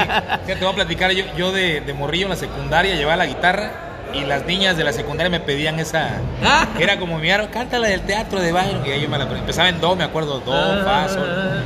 Entonces, eh, Cali, Colombia, con la misma gente, eh, cantantes de Se Fue Raquel, este, y se acabó el tema este porque cayó Pablo por X razón, y qué vino después. El rock and roll, el rock and roll, los Noriega, el grupo metal, este O sea, regresaste a Veracruz. regresé a Veracruz y a cantar en el en todos los antros, ¿no? En el 4, en Los Monjes, en Mexican Boulevard, en bandas este de rock entre comillas. Eh, y ahí fue que conocí al Gordo Noriega, al Jamón Punk. Más bien que me, él ya me conocía desde los Siderales. Él andaba con un proyecto acá de los Bloody Pockets, que eran bien ponquetos y la chingada con sus hermanos. Y este, ¿Son tres? eh, sí, los que se dedicaron a la música, sí. Héctor, Fernando y Daniel. Daniel guitarra, Fernando batería y Héctor bajo. Este, y tenían un grupo que se llamaba Metal, que también tenía un caimán, o sea, un explotador, que también tenía un sonido, que era oxígeno. Ya. Este, y Y era el entonces concepto, ¿no? ellos, o sea, el gordo me conocía a mí porque yo andaba en los siderales desde entonces, ¿no? Ah, porque cantamos alguna vez en el Estadio Pirata Fuentes Y a ellos como que no los parchaban y a los ideales como, ah, entonces, ah, esos putitos, que la madre, no sé qué. Sí, que pues andábamos disfrazados acá, Sí, sí, sí, extravagantes, ¿no? Es lo que pega con los Y entonces chavos. ellos eran muy rockers y yo este, era muy menudo, entonces me tenían así como discriminado. Ajá. Pero llegó el tiempo en que necesitaron un cantante y ese cabrón dijo, no, pues ese canta, ese cabrón canta bien. y este y ya me llamaron y también estuve con metal y anduvimos para arriba y para abajo. Y pues otros grupos, ¿no? Otros grupos, mi propia banda también, después de lo de Valores, hice mi propia banda que se llamaba Diet Rock. ¿Cuál era el concepto? ¿eh? Eh, Música pop y rock en español. Ok. Ese era el concepto. Y este y andar tocando en antros. Y fíjate que me brinqué una parte importantísima. ¿Cómo aprendiste a tocar la guitarra? ¿Quién te enseñó? Porque tu papá no toca guitarra. Había una muchacha que tocaba la guitarra, era alumna de mi papá. Y este y su papá, que no me acuerdo de su nombre, pero su apellido era Berna. Tocaba también y me mandó a, a aprender con él, pero yo me fijaba en la muchacha. No, no aprendí ni es papa. Que, es que eras enamorado, ¿no? Sí, sí, sí. Este, no aprendí ni papá, o sea, aprendí dos, dos o tres acordes hasta ahí. Luego un relojero que vivía a dos cuadras de mi casa también, Mario, también lo recuerdo. Mario, este, tocaba la guitarra y él me enseñó un poquito más, pero hasta ahí nunca tuve una, nunca tuve una formación, este, real. Eh. Sí, real. Fue- fue de- empírico todo. Todo empírico, todo empírico. Yo cantaba una que se llamaba De colores, en la de colores de vida en los campos en la primavera. Ahí tenía que entrar mi y yo me quedaba en la porque era la única que sabía. No, no, no, no te se ve la otra nota. ¿Tú hiciste el grupo de lo- los Gadgets, se llama? ¿Gadgets? O el grupo que hiciste tú. Ah, Diet Rock. Diet Rock. Diet Rock. ¿Por qué? Porque estaba yo como contrapunteándome con los rockeros pesados, entonces yo quería hacer un rock ligero, ¿no? Y en ese tiempo no era Coca-Cola. Light, sino era Diet Coke. Ah, Diet, Diet, Diet, Diet, Diet Rock. Ah, ok. ¿Y qué pasó con el grupo? No, no. Nada, pues cada quien jaló por, por su lado después de que nos desintegramos. Pero sí anduvimos también rock and rollando por toda la noche veracruzana, güey. Ahorita estuviste a punto de entrar, yo creo que una parte importante de tu vida, ¿no? De conocer a los Noriega, de que te invitaran, donde vino pues el boom que todo Veracruz conoce. Sí, eso fue ya tiempo después. O sea, ya no, ya no existían ni Diet Rock, ni Metal, ni la chingada. Yo estaba eh, en otros grupos, en otras bandas. O sea, Tito, que era el que permaneció en la música, este, tenía su grupo que se llamaba Camaleón. Camaleón. Y yo tenía mi Diet Rock o mi no sé qué y no sé cuál, andaba por otros lados. Pero pues en, este, sabíamos el uno del otro. Eh, y ellos se dieron cuenta de que yo estaba jalando cabrón en, en otros antros, en el Free World, por ejemplo. Ahí empecé yo a presentarla del teatro y la gente empezó a cantarla. Sí. Y entonces, lugar donde- ah, y luego nos volvimos a juntar con Tito, no con Daniel, Daniel andaba de empresario, ¿no? Acá en, el- en los portales, tenía ahí el restaurante Bar Colonial. Eh, y después de las tocadas veníamos a chupar y a comer aquí con él. Ok. Eh, y entonces él, Daniel, que tenía pues su aspiración eh, pictórico-cultural, llamémosle, quería tener un bar, quería hacer un bar este, pues cultural Sí. para sus exposiciones y para gente acá muy, Culta, muy ¿no? elevada. Sí, sí, sí, sí. ¿ya? Y se, se volvió un desmadre, qué, qué madre. O sea, sí tuvimos la primera exposición cuando abrimos la casona, pero el caso es que yo venía de tener hasta la madre Free World. Me corren de Free World porque yo no me sé dejar de los patrones, ¿Qué te pedían? Que no dijera groserías. Así, ese era el- en un- en un Algunas, antro, ¿no? No algunos sí. Es que tú no puedes hablar así, que no sé qué. Y yo, me vale. Ok. Y entonces me corrían. Pero me corrieron de Free World y me adoptaron en Forum, que así se llamaba, un también que está ahí en, por la glorieta de Ruiz Cortines. Ok. Este. Y se fue para abajo el Free World y se fue para arriba el Forum. Ah, cabrón. O sea, traías gente chingón, ¿no? Sí, sí. Ya traías el teatro, ¿cuál otro traías? Son de hilaridad. Son de hilaridad. No votes por el PRI. Mero, ¿no? Ajá, esa. Puta, era un madrazo en ese tiempo. Y te estoy hablando de 1998, por ahí. Este, y esa la compuse en el 93. O sea, ya, ya empezabas de algún modo No, a- yo, a- yo, yo empecé, yo empecé desde niño. Fíjate que hay, hay un, un montón de ramas por donde llevar la conversación y yo creo que una parte importantísima que a mucha gente le va a interesar escuchar cómo nace el teatro. ¿Fue una experiencia personal? ¿Fue...? No, no fue tanto como historia una tuya. personal, pero sí me tuve que basar en, en Es un reclamo que hacen... que hace una mujer, que hace una mujer a la falta de valentía de un cabrón que busca un pretexto. Tuvo que, ver el, tuvo que ver el sit para meterte en el personaje de una mujer. No, no, para nada, para nada. Yo creo que es más bien una homosexualidad reprimida que traigo por ahí. Eh, eh, eh, es que de repente tú juegas mucho, ¿no? Con el joteo, vaya, no es novedad, ¿no? Sí, no, por supuesto. Y- Y, y- va- y he escrito varias canciones este, enfundado eh, simbólicamente en los calzones de una mujer. Qué chingón. O sea, el teatro es eso, un reclamo femenino. ¿Y cómo nace? Nace de pura casualidad. O sea, voy saliendo de mi casa, me voy a subir al camión en Cuauhtémoc, esquina Juárez. ¿Dónde vivías? Ah? Yo vivía en la unidad veracruzana, vivía en López Velarde y Unidad, Este, a tres o cuatro cuadras de ahí de la parada del camión. Llego ahí, tenía una amiga que se llamaba Clau- que se llama Claudia, Claudia Vidrio, y este, y Claudia me comenta de su novio, ay, es que ese cabrón ya me volvió a hacer lo mismo, ya, na, na, ya me dijeron que no sé qué. Ay, sí, ¿verdad? Y entonces yo pienso, ah, pues yo también he hecho eso, ¿no? Sí. No es de que sea autobiográfica, Sí, sí, sí, sí. pero sí había un reflejo ahí, ¿no? Y oigo, y es que ya estoy hasta la madre, que no sé qué, que siempre me hace lo mismo. Y dije, ahí, ahí se me ocurrió, ahí me hizo clic y ya no me subí al camión a donde iba. Ah, ¿te regresaste? Me regresé a mi casa y escribí. Ahí tengo la letra original del teatro. ¿En también. cuánto tiempo le hiciste? En una sentada. Ah, sí. En una sentada. Qué chingón, qué chingón. Bueno, entonces, este Freeworld se cae, se va para arriba Forum contigo. Y ahí es que los Noriega, que Daniel dice, este, Este cuate trae algo. quiero hacer mi...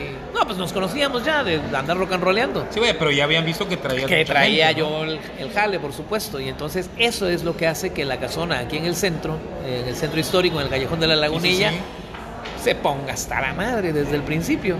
Y tanto fue el éxito que tuvimos que emigrar a Costa de Oro. Sí, recuerdo, sí es cierto. ¿Ya? Donde No fue- cabía, no cabía la gente. Era un bar muy pequeño para 250 personas, 300 máximo y le metíamos 4 o 450. Oye, cuando nació la, la casona, ¿fue en el 2000? En el 2000, En el 2000 nació la casona. 21 de enero del 2000. Ah, ¿te acuerdas de la fecha? Claro.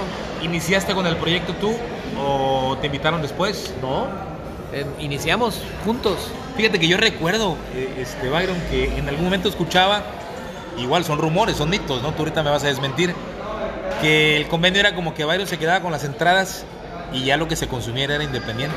¿no? Eh, lo que pasa es que yo estable, no establecí, sino conquisté un derecho eh, que no tenían los músicos veracruzanos. O sea, yo llegaba a un lugar como el Free World, por ejemplo, y este y pues me pagaban lo que me pagaran y ya. Y ellos se metían cover y se metían consumo y cuanta madre, ¿no? Entonces yo dije un día, no, ¿sabes qué? A mí mejor dame un martes, pero yo cobro. Y empecé a cobrar la entrada y me o sea, eh, llegábamos a un acuerdo, un mínimo, me vas a pagar 3 mil pesos. El fin de semana. Ajá, pero si pasa de este de 3 mil pesos, el 3 mil pesos era el seguro. Pero si paso de las entradas, eso es para mí. Eso no lo hacía nadie. Sí. Y yo empecé a cobrar los covers para mí, para mi banda, vaya. O sea, después de los 3000 ya era, era... Por decir algo, por decir algo. Y en el forum, los del forum se quedaron pendejos cuando, cuando me dijeron, ah, sí, cobra. Cuando vieron todo lo que empezó a entrar de billetes y lo que yo estaba cobrando. Entonces sí, este, eso, eso fue un derecho, pero en la casona no, en la casona, eh, a pesar de que yo no tenía, eh, digamos, billete suficiente como para entrarle a la sociedad, tuvimos un trato de caballeros impresionante que hasta la fecha pervive, A ver. que es este, pues vamos por partes iguales y si no tienes ahorita, te vas, este, te vas, ¿cómo se llama? Capitalizando. Actualizando, sí, me vas pagando la, lo- la parte para que tengamos lo mismo. Y así los tres siempre, este, siempre ganamos igual Sí. en la casona. Oye, este, recuerdos que tengas cuando estaban en el callejón. ¿Cómo se llama este callejón? Está ahí un Agustín Lara. Bueno, estaba. Estaba Benny Moré. Benny Moré, perdón. Plazuela de la. Campana. No, no, no, es la Plaza de la Campana, no, Ah, Este es el callejón de la Lagunilla. Ese, Callejón de la Laguna. Al lado había un Pink Panther, ¿no te acuerdas de un El barcito? Pink Panther, sí. Yo canté ahí en algún momento con Ah, un pues amigo. mira. Yo me sentí artista porque decía, aquí Estaba el está lado Pink del Panther, Byron, ¿no? estaba la casona y estaba el Rincón de la Trova. Ajá, yo, can- yo canté muy poquito, un tiempo muy breve con un amigo ahí en el Pink Panther. Y yo me sentí importante porque decía, yo canto al lado de Byron. Pero pues no llegaba nadie el pinche Pink Panther, ¿no? No, no, no, nosotros levantamos ese callejón, ese callejón estaba como medio olvidado. Y este, y luego fue un fenómeno, o sea, medio Veracruz llegaba ahí. Oye, pero atraías mucha, muchos chavos fresas, ¿no? Sí. Demasiado. Sí, ¿no? sí, sí, sí. Pues sí, o sea, como también teníamos el, eh, no el respaldo, sino la estrategia de publicar las fotos de las gentes que nos visitaban en el dictamen, pues también era un fenómeno social, ¿no? Y así fue como la casona se empezó a llenar Sí, de cierto. gente bien, de gente bonita, y este... Y pues después de toda la gente de Veracruz. Me acuerdo mucho que coreaban ahí tu canción del teatro. Era, era como el plato fuerte de la noche porque... Sí, hasta la fecha. Digo, cuando yo me presento, tenemos una oferta mucho más este, amplia actualmente, Sí, pero cuando sí, yo sí, me sí, presento el teatro es de rigor. Oye, Byron, ¿estuvieron ahí en la casona, en el Callejón de la Lagunilla, hasta qué fecha? ¿Y por qué se fueron de ahí? ¿Migraron Por- a este monstruo que está ahí necesidad, en por necesidad de, de mayor aforo, porque ya no cabía la gente. Se quedaba fuera un montón de gente y entonces este, primero fuimos a capitalizarnos abriendo una casona en Jalapa por ahí de 2003. Ah, sí. este, sirvió para lo que tenía que servir. ¿Te que era para... allá también, en Sí, Jalapa? íbamos y veníamos. Este, y se acabó ese proyecto rápidamente, pero sirvió para tener suficiente dinero para que junto con lo que nos diera la cervecería, precisamente por eso el superior y no sé qué, Ya. este, Era, era un disco ranchero, ¿verdad? ajá, pudiéramos invertir en la casona de Costa de Oro y ahí compramos el terreno y con- construimos a nuestro gusto y conveniencia y este y pues ahí cabían más de mil personas. Era propio el, el local de Costa Claro, Verde. claro, de Costa de Oro sí. Que fíjate que en su momento Y enseguidita pagamos la deuda. sí, fue una época próspera para ti, para... Muy, muy, muy próspera, sí, sí. Fueron vacas gordas. Y ya luego vinieron las pinches vacas flacas, güey. Es que, es que recuerdo, Byron, que hasta los jugadores de los tiburones llegaban ahí al... ¿Qué recuerdos tienes de, de eso? De gente que... Creo que artista que llegaba a Veracruz tenía que ir a la casona, ¿verdad?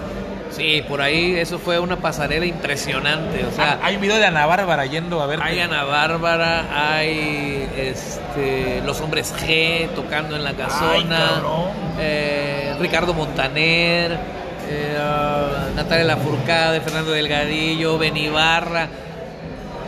Esta chica Mon Laferte también anduvo por ahí. ¿no? Con la Ferte ya más, más para acá, ya después de, de 2010, más o menos. Ya. ¿Y, y qué pasó con la casona? ¿Por qué cerró sus puertas? Por la inseguridad, por el desmadre que había en Veracruz. Yo me salí de la casona o de la sociedad en 2008, cuando me casé con, con mi esposa. 2008.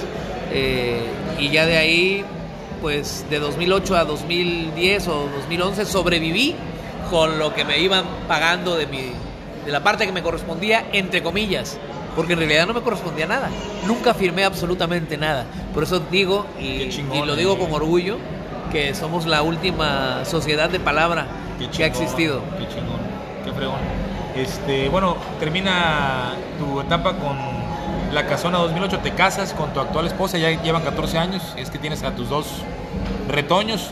¿Y qué viene para ti en la música? ¿Por qué decidiste apartarte? ¿Querías emprender algún proyecto personal o, qué vino? Sí, sí, efectivamente. Yo desde 2006 empecé a defender eh, mi propuesta musical eh, de conciencia.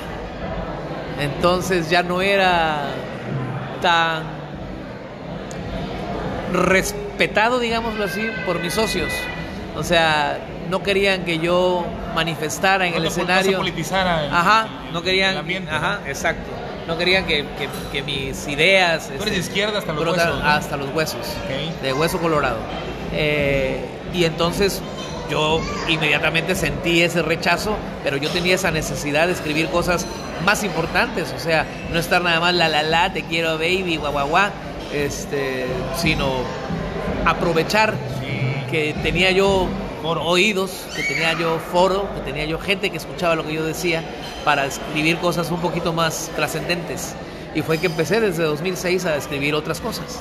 Ya como que regresó esa vena familiar, ¿no? Nunca Esa se fue, nunca se fue, siempre estuvo ahí, o sea, siempre he escrito otras cosas, cosas alternativas. Sí. Pero pues me dediqué obviamente a la vida nocturna y entonces ahí no, no había lugar para. Pero irónicamente, una canción que fue, digamos, eh, muy, muy eh, socorrida, muy querida, muy solicitada, es la de Son de Hilaridad. O sea, cuando por ejemplo a mí me contacta Fidel Herrera, Sí. Me contacta a través de Daniel Noriega. Me habla, le habla a Daniel y le dice, oye, es que yo quiero que ese chavo que canta ahí este, vaya a mi cena de fin de año. ¿Y ya tenía la rola Eh, esta? eh, no? Claro, y, No. y, y no fue él, sino fue su hijo Fidelito, Ajá. a instancias de su mamá. Rosita Borunda quería que yo le fuera a zorrajar la canción de No votes por el PRI a su marido. ¿De verdad? No, seas cabrón. Claro. ¿Sí Entonces... te lo aventaste, no? Sí, pero por supuesto. Por supuesto que ¿Fuiste, sí. fuiste a la cena? Sí, de- sí, sí, sí, por ahí. ¿Jalapa de- dónde? No, aquí en Veracruz. Ah, ok. Aquí en Veracruz. Y este, pues ahí fue donde se trabó ahí una relación de, de Es que era al final faltar el respeto, pero de algún modo hacer un vínculo más allá de lo formal, ¿no? O sea, como- Claro, o sea, eso es una de las cosas que a mí me, me gustó de esa relación con este hombre, que él aceptó quién era yo, qué cantaba yo. No, no cualquiera, era muy inteligente. Qué chingón. Era muy inteligente. Entonces, después ya hasta me aplaudían las pinches este, ¿Ah, sí? canciones de protesta. ¿Tuviste buena relación con él? Sí, sí, por supuesto que sí. ¿Alguna experiencia que tengas con él? ¿Alguna anécdota que quieres compartir? Pues básicamente que fue el hombre de poder que más difusión le dio a mi trabajo. Oye, Byron. Más allá de la canción que escribí para su campaña, más allá de eso. ¿Cuál fue la que se hizo para la campaña? Una que se llamaba así, este, Te digo Fidel se llamaba. No, no la recuerdo. Yo recuerdo mucho.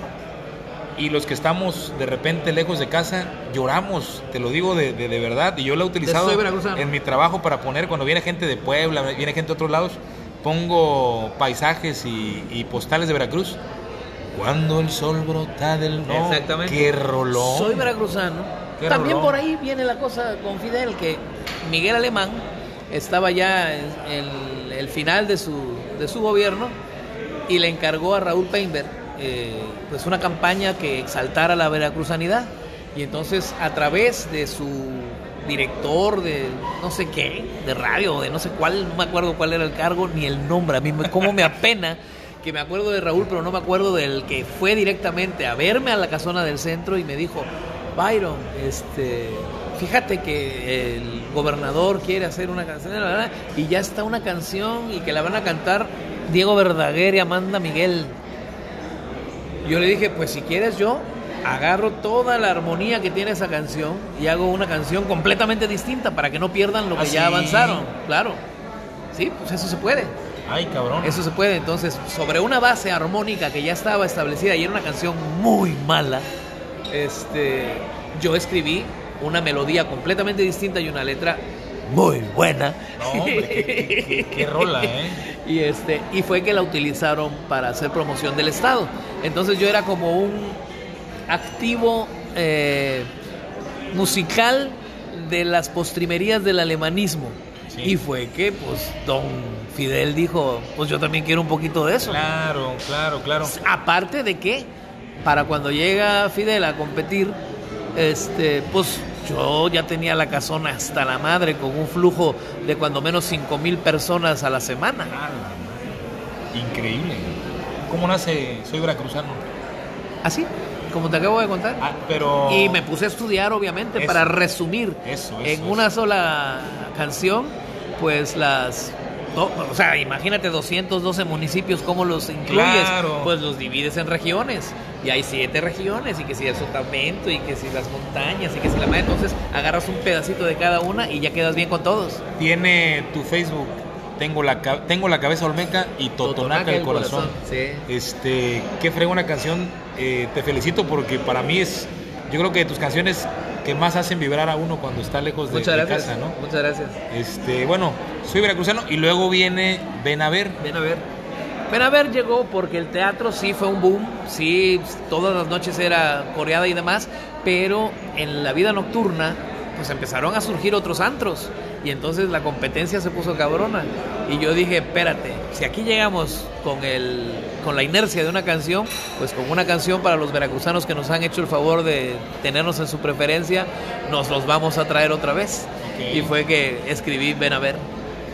Este, esta canción de, de, Ven a ver también fue a raíz de una petición política o no fue mero, mera estrategia estrategia comercial estrategia comercial. Pero no ha habido digo igual y, me voy a escuchar muy este barbero no pero no ha habido un cantautor que te haga sombra en esta época contemporánea o tienes algún referente tú que, que reconozcas no. No no porque sin falsas modestias eh, por toda mi, por todo mi acervo, digamos, por toda la influencia eh, literaria que traigo, yo cuando escribo una canción la escribo para que sea una obra de arte, para que trascienda, para que se quede, no para que sea una moda ni para quedar bien nada más. Si tienes una canción por ahí que me gusta mucho, Byron, que, que la pongo muy seguido, ¿no? Y, me gusta el arreglo que le hiciste en, un disco que tengo por ahí, que se llama Larga Distancia. ¿Qué onda con esa rola? Uh, larga Distancia es muy anterior al tiempo de la casona. Larga Distancia la escribí en el 91. ¡Wow! en el 91 acababa yo de regresar de, Valores Juveniles. 30 años tiene la canción. Ajá. Larga ¿Cómo, ¿Cómo nace la historia de la canción? Eh, con Diet Rock me voy a tocar a Paraíso Novillero. Me contrata un señor que era el que llevaba los bailes a su pueblo, don Roger Lucach. Y este, entonces llegamos ahí a tocar y estoy tocando. Dicen que tienes veneno en la piel. Y se sube la hija de don Roger. No voy a decir su nombre, pero ella sabe quién es. Y, ese, y pues nos enamoramos ahí. y ella vivía en la Ciudad de México. Tenían el salón y su casa en Novillero y tal, pero vivía en la Ciudad de México. En ese tiempo no había celulares, mijo. Sí, claro. Este, y entonces el principio de nuestro romance fue a través del teléfono y la larga distancia eran unos 450 o 500 kilómetros de, de la Ciudad de México a qué Veracruz. Bonito, qué bonito. Ahí nació. Sé que había que tener valentía y pantalones para marcar a la casa y que te Eh, costara el señor. Sí, y, eh, eh, eh. ¿eh? Sí, ahí. Oye, y, y en este disco de Soy Veracruz, de Soy, no, el de Soy Superior, Ajá. vino una canción que se llama Se me escapó el amor, que también es como de que tus canciones yo creo que más conocidas, ¿no? Ajá. La historia de esa rola, ¿cómo va? Esa se la dediqué, ya no me acuerdo bien, se la dediqué a, a quien había sido mi amor de la adolescencia y que cuando llegamos a ese punto en que se decidió a irse a otra parte, este, pues yo dije, ah, pues ya, ni modo, se fue. Eh, y, y en ese mismo disco hay una canción muy grosera, este, Chinga tu madre, pero, no, de- pero, pero no vuelvas, pero no vuelvas. es, es un Digo, ¿qué, qué- qué Es una tan, ¿qué canción tanto daño te hicieron? No, es una canción fabricada. En ese tiempo, ah, eso fue como por el 92. En el 92 yo fui a México a buscármela otra vez, a tocar puertas, a ver si la podía armar. Ah, regresaste con... Ya, este, no, no, no regresé a Televisa ni nada que se le parezca, sino a través de Don Roger precisamente. Como él tenía casa en México y demás, y guau, guau, este, uno de sus hijos, mi cuñadito, Roger, este, me adoptó en su departamento y andaba yo tocando puertas ahí con otros compositores eh, que ya me habían conocido por el concurso y este y me dijeron lo que tienes que hacer es componer como bronco componer cosas así Algo popular, ¿no? que Ajá, jale, que ya. traiga masas. ¿no? y entonces empecé yo a escribir historias inventadas entonces Ok. pero no vuelvas es un invento no es Ok, una vivencia ok. la mayoría de mis canciones son vivencias pero esa y algunas otras por ahí son fabricaciones ¿Tienes alguna canción favorita de tu repertorio? Así que que le tengas mucho cariño. O, o no hay, como los hijos que dicen que los quiero a todos por igual. Debe haber una que sí sea tu. Es que eh, yo les, por ejemplo, ahorita eh, yo puedo decirte que mi canción favorita es la más, el más reciente video que, más reciente video ya tiene como tres años, eh, que hice de la canción de los 500 años que nadie me pidió y que nadie me, este, que nadie me reconoció, pero la escribí con ese, con ese mismo afán de, de escultor, ¿no? De ir cincelando cada parte Ah, de la canción. fregón, Y entonces tiene una rima muy particular, tiene una métrica muy particular. Si analizas la letra completa, te das cuenta de cómo está estructurada. Entonces, para mí, el hecho de reconocer después de que escribo algo, reconocer que está bien escrito, a mí me emociona mucho. Y este, esa es una de las canciones que están mejor escritas de, de toda, mi, de toda mi vida. ¿Cómo se llama la canción? Se llama A la Veracruz. A la Veracruz. A la Veracruz. Fíjate que, que algo que he notado en ti es que te gusta la décima. Sí. ¿Y has compuesto en décima? Sí. Y de hecho tengo una canción que se llama Una décima. Ok, ok. ¿Te gusta todo este rollo también cultural de, de, de la décima de Vicente Espinela que trajeron a... Así, yo Al soy continente. especialista en décima espinela. Así. Yo soy especialista en décima, la- las, las escribo como... ¿Tienes alguna que- que Como respirar. Pues no te va a gustar, pero pues la, la acabo de escribir. O sea, apenas, reciente. No, no, no, pues es que casi todos los días escribo. O sea que este tema de, de- de la, de la vena eh, musical y poética brota. Mira, te voy a enseñar, como te platicaba hace rato, ¿no? Que participé en la marcha del 27. Hice, por ejemplo, este es un ejercicio que me gusta mucho. Esta es una décima espinela, por cómo está estructurada, pero al mismo tiempo es un acróstico. Ay, Ya, no- no te voy a decir qué dice. Tiene doble grado de, de complejidad. Ajá, no te voy a decir qué dice, pero dice, acompañé al presidente con orgullo, con amor, así como con honor, resuelto, libre y consciente. Refrendé completamente el apoyo a su gestión, admiré la convicción de la gente que marchaba ordenada y demostraba su sed de transformación. Entonces ahí te encargo qué es lo que dice, qué chingón, qué es lo que dice el acróstico. Oye, ¿cómo vino el acercamiento con, con Andrés Manuel, con el- la, la canción esta de Morena, que ahorita la hemos escuchado un montón por todo el país, donde pones la, la televisión, aparece la canción de, de Morena? ¿Cómo nace esa canción? ¿Cómo te llaman a ti? ¿Cómo un cantautor veracruzano puede resonar en todos los rincones de México con esta canción? Ah, no, espérate. Como uno que le cantó a Fidel puede estarle cantando ahora al peje. Eso es con su madre, cómo chingan con eso. Pero bueno, el caso es que la canción de Morena yo la escribí en 2005 y se la escribí a mi esposa. Che, ni siquiera existía el movimiento. No, no existía el movimiento, existía el obradorismo y todo lo que tú quieras, pero este, pero Morena como tal no, no era ni asociación civil. Este. Todavía no era proyecto. Entonces yo tenía una canción en 2005, esa la grabé este, eh, todavía estando en la casona de Costa de Oro. Ahí fue donde conocí a mi mujer. Así. Y este, entonces yo le escribí una cancioncita porque pues, ella es morena, morena clara. Ah, la canción se llama, o sea, se llamaba Morena. La canción se llama. Morena, la canción se llama Morena. Tienes una figura divina, chiquilla, linda, mujer en flor, como la virgen que me ilumina, moreno claro es tu color. Ah, qué chingón. Y a Morena quiero que bailes el estribillo de mi canción Morena, bla bla bla bla bla bla bla bla. Fíjate bla. que traía hasta esa cadencia como de... Y entonces pasa el tiempo, yo me inserto en el obradorismo desde 2006, Ok. me, me doy cuenta de lo que está pasando, empiezo a apoyar sin ser absolutamente nadie, solo uno del montón Sí. que va a la marcha, que va al meeting, que canta. ¿eh? Eso no lo saben quienes este, me veían en la casona, por sí, ejemplo. sí, sí, sí, sí. Y entonces O, o dicen, este cuate se colgó. y, del- ajá, y por 2010, yo que estoy atento a todo el movimiento político este, y que sigo a través de internet eh, publicaciones y radios alternativas, había una que se llamaba Radio ANLO, eh, ahí yo, yo escuchaba a Jorge Saldaña, yo escuchaba otras cosas que no se escuchan en la Sí. radio y en la tele.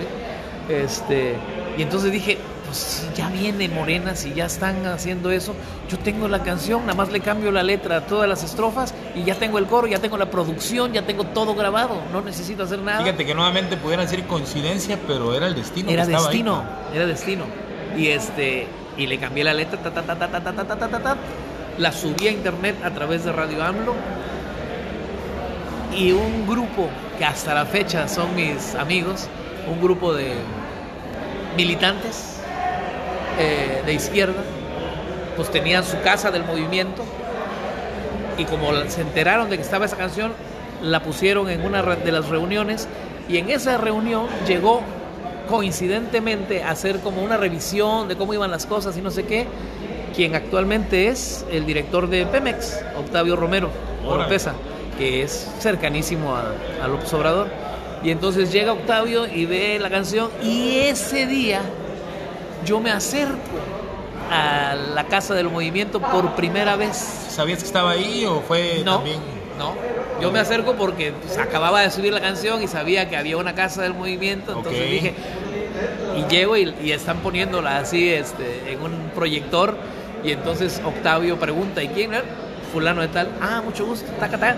No, hombre, esta la tiene que oír el licenciado, que la madre. Ay, mira o sea, a mí no me pidieron la canción de Morena. Yo ya había escrito una canción para, para el movimiento de mi ronco Y- pecho. Y, se fue filtrando, filtrando, filtrando. Y ya entonces y López Obrador hasta le hizo correcciones, así está ¿En la letra. Me mandaron la, la letra con lo que él me sugería que le, que le cambiara. ¿Le movió mucho? o- no, no le movió más que dos o tres palabras, no me acuerdo, pero ahí tengo la hoja también.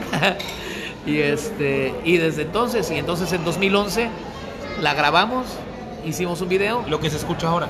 No, lo que se escucha ahora es la cuarta transformación de la canción de Morena. Ay, cabrón. Porque la primera versión hablaba de otra cosa, éramos oposición en ese entonces y ahora somos este pues, gobierno. O sea que ha sufrido. Variaciones. Pero no las ha sufrido, las ha gozado porque pues es lo mío.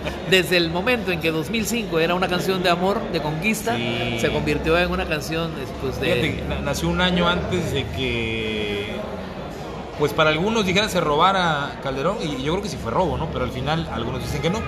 Y ahí es donde nace como este movimiento más fuerte, ¿no? Claro. Y luego en 2012 se repite con este Sí, ahí no fue robo, pero pues fue un personaje Dineral. inye- inyectado con horrible millones. ese producto chatarra. Oye, ¿te tocó conocer al, al licenciado Andrés Manuel? ¿Te ha tocado? Sí, sí, sí, por supuesto. Ya tiene, desde 2018 no lo he vuelto a ver, pues ya se volvió presidente, ¿no? ¿Y qué tal la este, experiencia?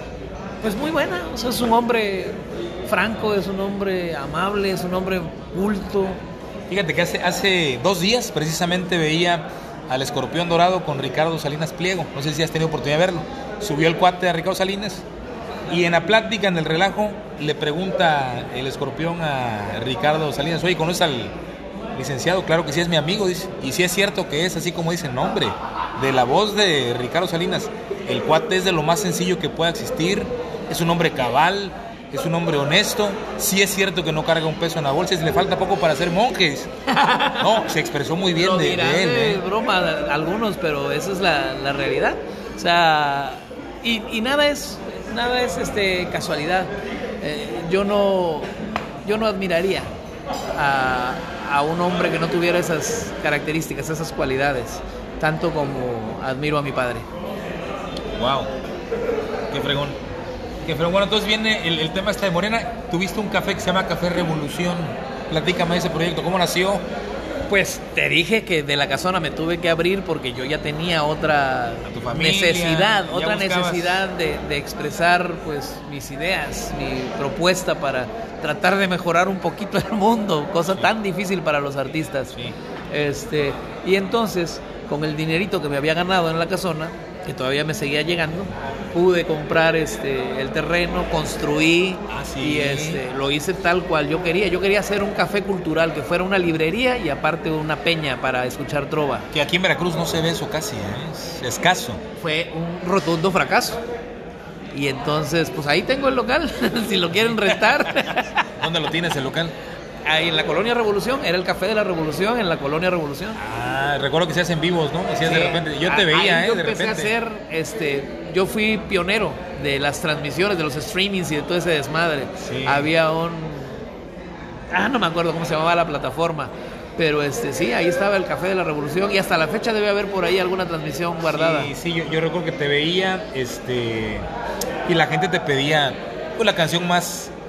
¿Te pasa lo que le pasa de repente a los artistas que se fastidian de cantar la misma canción una No. y otra vez? No, no, no, no me pasa. Bromeo al respecto, pero en realidad a mí me, me da gusto porque yo sé que eso se va a quedar. Si ahorita me atropella un carro, este, el teatro de todas maneras va a seguir sonando, ¿no? Sí, platícame acerca del teatro, cómo fue el acercamiento con Lupita, que al final no se hizo, pero cómo llegó a oídos de ella. Yo recuerdo que ella en una entrevista disfrutaba y, y Presumía, anhelaba, ajá, sí, sí, sí, sí, sí. Ah, llegó a través de Melina Roberts, la, La esposa actual de esposa de- de Juan Manuel Unanue. Este, pues es mi amiga de hace muchos años y pues era mi fan Ajá. y conocía eh, a Jorge D'Alessio. Ok. Y entonces le dijo a Jorge, oye, allá en Veracruz hay un chavo que tiene esa canción, guau, guau". Y Jorge la escuchó y dijo, no, hombre, esta canción está para mi mamá y que la madre, guau, guau". Y entonces ya se la presentó a la mamá y como él andaba como dirigiéndole la carrera en ese entonces, este, pues la grabaron, la arreglaron. eh, Chacho Gaitán era el director y pues. este, y ¿sabes? así, así fue el contacto a través de Melina, lo tengo que reconocer. Pero pudiste platicar con Lupita, Sí, tuviste alguna sí, reunión no, con ella. en los ensayos de la canción y la madre tenía un rentado un teatro para, para ensayar este, antes de la presentación en el Auditorio Nacional. En el Auditorio Nacional en primera fila y Byron y que la madre. No, yo, yo me sentía en los cuernos de la luna, porque para cualquier compositor era el paso más No, importante. imagínate Imagínate. que te grabe Lupita Me hubiera grabado Lupita D'Alessio y este y quién sabe si hubiéramos estado esta noche aquí. Ah, ya anduvieras en Los Ángeles, ¿no? no sé, en Miami mínimo. Qué chingón, qué chingón. Pero no, no, se hizo pero nada. no tendría el tipo de vida que puedo disfrutar actualmente. Ni tendría Sí. los hijos que tengo, ni Sí. el tiempo que tengo para ellos. Sí, al final repetimos, el destino de algún modo no se equivoca. Hoy, es. hoy estás acá y estamos platicando de esta, esta experiencia que has tenido a bien vivir y, y pues muchos quisieran de repente tener un poquito del éxito que tú has tenido aquí en Veracruz, Byron. Oye, otros artistas que te hayan grabado, aparte de Lupita D'Alessio. Bueno, que Lupita D'Alessio no se hizo, pero, Pero que la grabado ahí, cantando, ¿no? grabado en YouTube. De, de hecho, ahí está, ¿no? Ajá. Eh, Chabelo. ¿A poco? Ajá. Ay, cabrón. ¿Cómo te grabó Chabelo? Pues para que veas. Este, yo escribí por ahí de 2004, precisamente, una canción que se llama Un Angelito. que Se la regalé a la Fundación Michuy Mau, a Virginia Sendel. Este, y ella me encargó que escribiera seis o siete temas de corte infantil para crear conciencia en los niños y en los adultos para evitar las quemaduras. Órale. Y entonces escribí las canciones, porque había un rollo ahí de que había ya unas canciones escritas, pero que tenían derechos reservados en Estados Unidos y que no las podían usar. Yo digo, ese tipo de trabajo no se tiene que andar este escatimando ni Claro. limitando por derechos de autor. Claro. Chinga tu madre, o sea, es para salvar vidas. Así es. Y entonces eso me motivó mucho y le dije, Virginia, yo las hago. Y en una semana me aventé las, las Sí. siete canciones. ¿Ya tenías experiencia componiendo No, de corte infantil? no, no, pero pues, yo compongo de todo. ¿Y qué tal? Yo- ¿Cómo te fue con las canciones? No, a mí ¿Las no me... grabó Chabelo? Ah, grabó cuatro de las, de las Ay, siete, grabó cuatro canciones. O sea, sí estuvo. Por eso digo, Bueno, el- Chabelo me grabó. Ya, Pero son canciones que, que sonaron en algún DIF de algún estado por ahí o en Digo, alguna pero al- escuela. Al final puedes pero, decir que te grabó Chabelo. pero eso es lo de menos. Lo importante en ese caso es que a través de la fundación, con esas canciones, se libró a muchos niños de padecer esa desgracia. Sí, el mensaje, ¿no? Que Aprendieron, aprendieron, era eh, como una rueda, eh, date la vuelta y no sé qué, o sea, eran instrucciones para cuando estuvieran en un incendio, por ejemplo. Ah, qué chingón. Era un pedo bien dramático, pero tratado de manera, este, Sí, hacerlo digerible. por para ejemplo, eh, que no le tuvieran miedo al bombero. Cuando están en un incendio, este, los niños están aterrados y ven que entra alguien rompiendo puertas y con bototas y la chingada, se esconden en lugar de, este, de buscarlo. Entonces la del bombero me la grabó Chabelo y el bombero era... eh, Ay, ¿cómo iba esa canción? Es que son canciones que nunca canto. Sí, sí, sí, sí. Este, pero con su escalera, con su nanana y con su manguera, llegó el bombero, llegó el bombero y la bombera. No tengas miedo porque el bombero quiere ayudarte. Y no sé qué. O sea, era decirle al niño, ve con el bombero. Ah, o agáchate y gatea, agáchate y gatea, gatea bajo el humo y ya verás que si gateando vas. na, na, na, na, na. ¿Tuviste oportunidad de conocer a Chabelo? Sí, claro. También. Sí, sí. ¿Qué tal? Porque de repente se ve como enojón, ¿no? Mamón. De, de verdad. O Mamoncísimo. sea, yo, yo- yo lo veo y a veces pienso que es un personaje que hace de, de grosero, de altanero, pero sí es así. Sí, sí, sí. Ah, Chafel- era muy mamón. Bueno, no sé si era mamón, pero conmigo fue mamón. O sea, lo fui a saludar un día que vino aquí a Veracruz, que estaba ahí con Goyo Chedraui y la madre. No, pues él se codea acá, ¿no? Con, la crema y nata. Sí, sí, sí. Este, y me acerco y le canto un pedacito de la canción y me hace así, ¿no? ¿Y este quién es? Le, le pregunta a Goyo. Y entonces Goyo dice, ah, es, es Byron, es, es un compositor de aquí de Veracruz. Ni sabía quién era yo. No, man. Y No se disculpó ni nada. No, ah, ah, sí, entonces ya me firmó el disco eh, que había grabado él con arreglos de Sabo Romo. No seas cabrón. ¿Algún otro artista que te haya grabado, aparte de Chabelo? Nadia. y tal? Nadia, la de la academia. La de la academia grabó el teatro, una versión pésima. Ajá. Eh, digo, gracias, pero pésima. ¿Por qué? Porque su productor era su papá y él quería hacer sus canciones. El señor no tenía como que. Yo alguna vez lo vi en el aeropuerto y. En fin, Ajá. este, ¿quién más? Ah, pues Ivonne Montero. Ivonne Montero es una actriz, eh, eh, yo le puedo decir una vedette, pero pues también grabó el teatro, ¿no? La misma gente, la orquesta de la misma gente grabó la Feminomanía. También otro salsero muy chingón, eh, Cano Estremera se llama, se llamaba Cano Estremera, también grabó Feminomanía. Con él la, la he escuchado. Uh, es un arreglazo, es una bestia. Este, ¿quién más?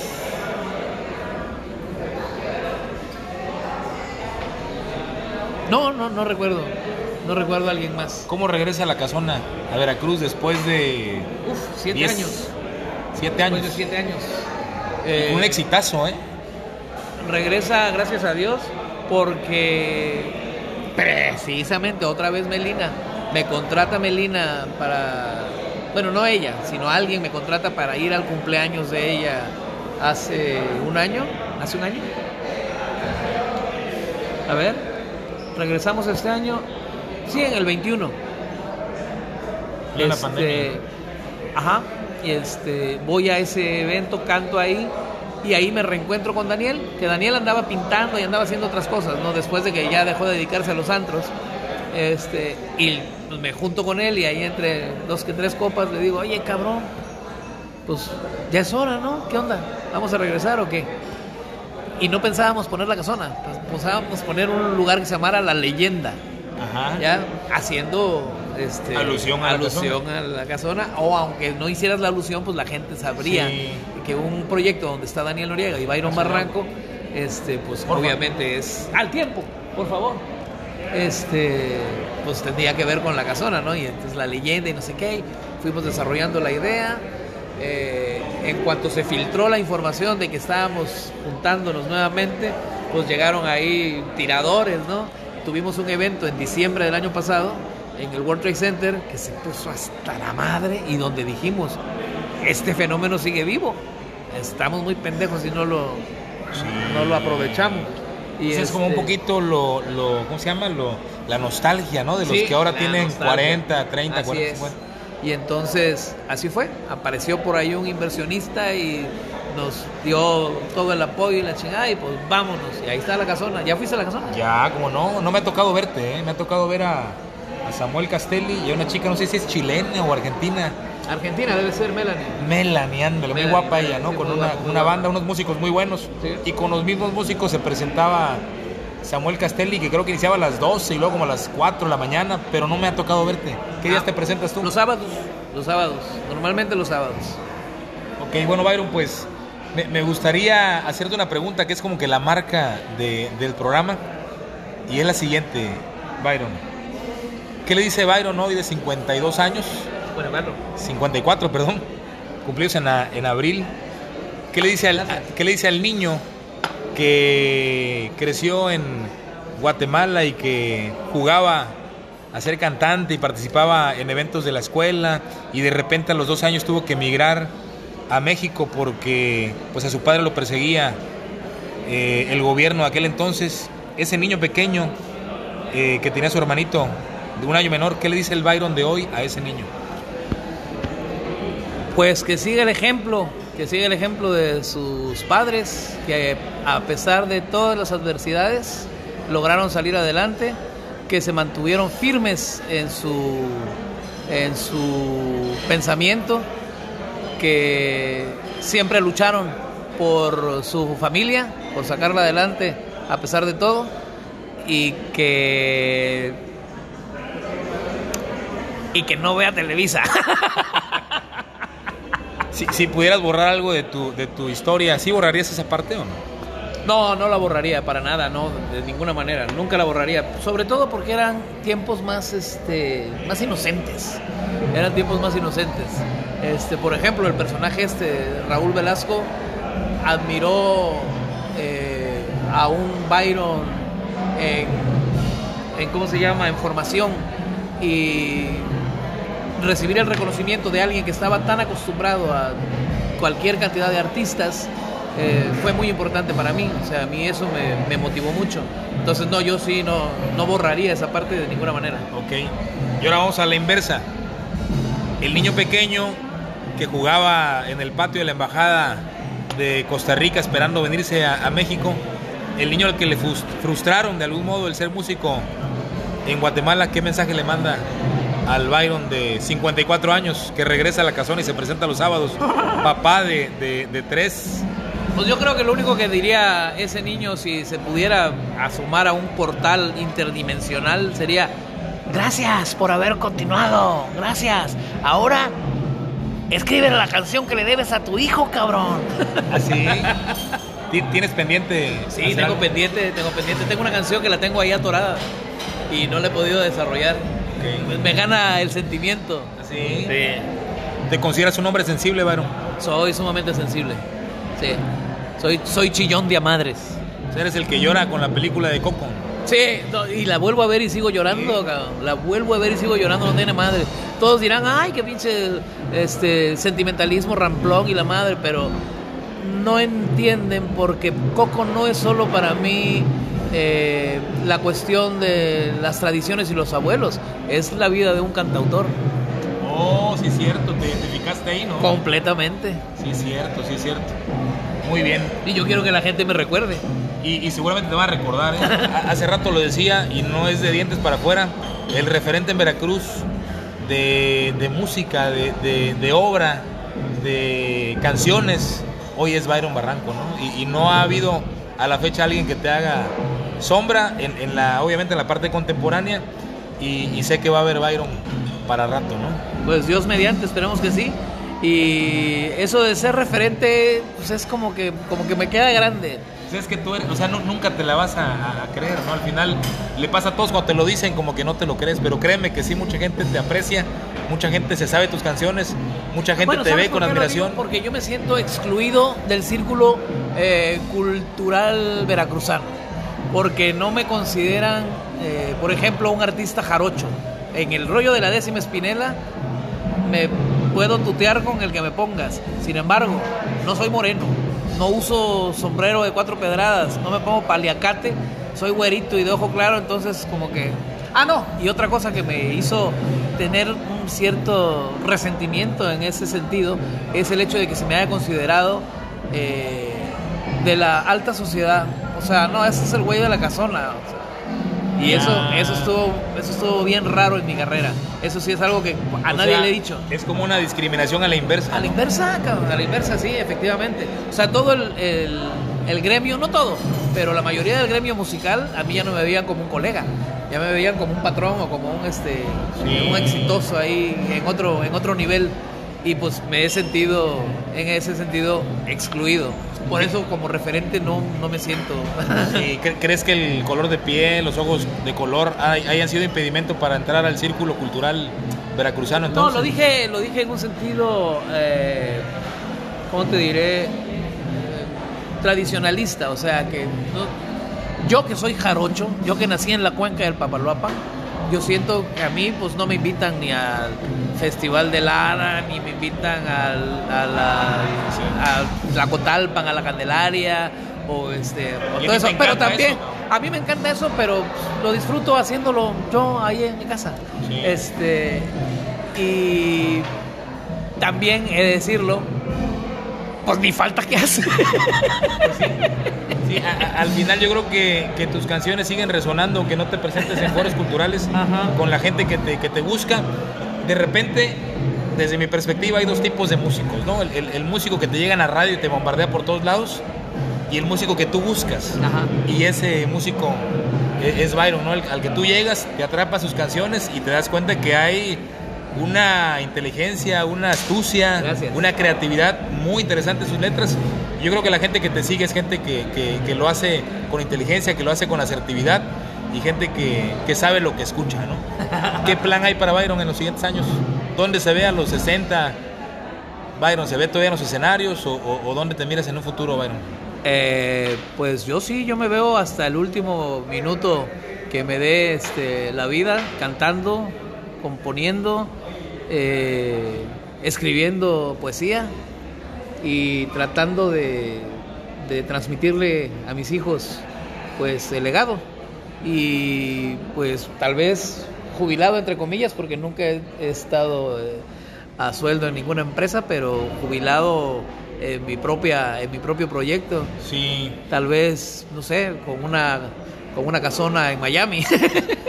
Fíjate que justo eso te iba, te iba a comentar, ¿no? La, la vida del músico, del artista, no tiene la seguridad que te da una, una empresa, ¿no? De la jubilación, de tener un, No. un, un- futuro, pues, estable, asegurado, un jubilado, pues. Ah, un jubilado. ¿Has pensado en eso?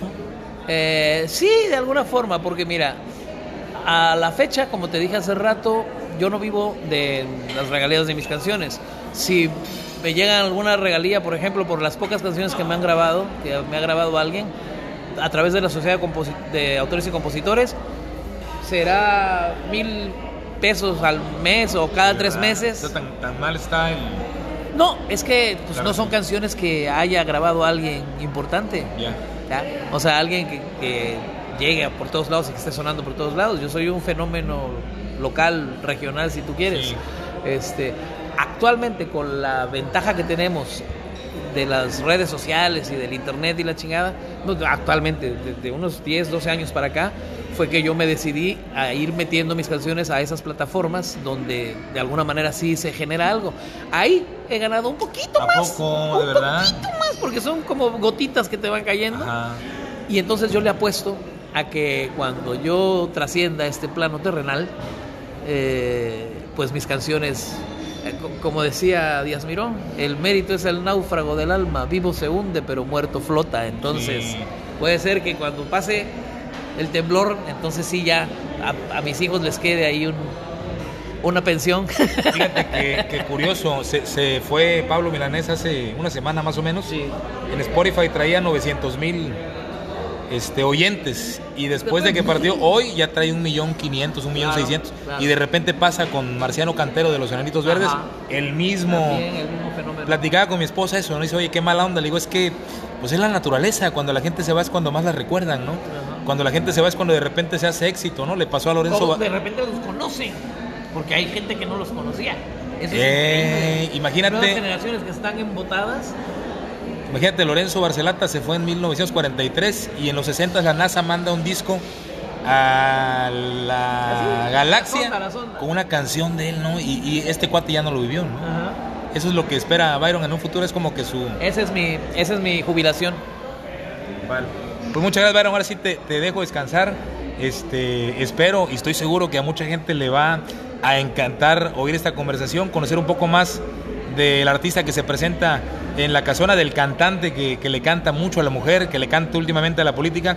Y, vamos a entender un poquito más de- del por qué tu inclinación a la izquierda después de todo lo que has vivido. Este, y seguramente muchos te van a seguir señalando, pero decía Don Quijote y, hay que seguir avanzando, ¿no? Cuando los... Ladran, Pancho.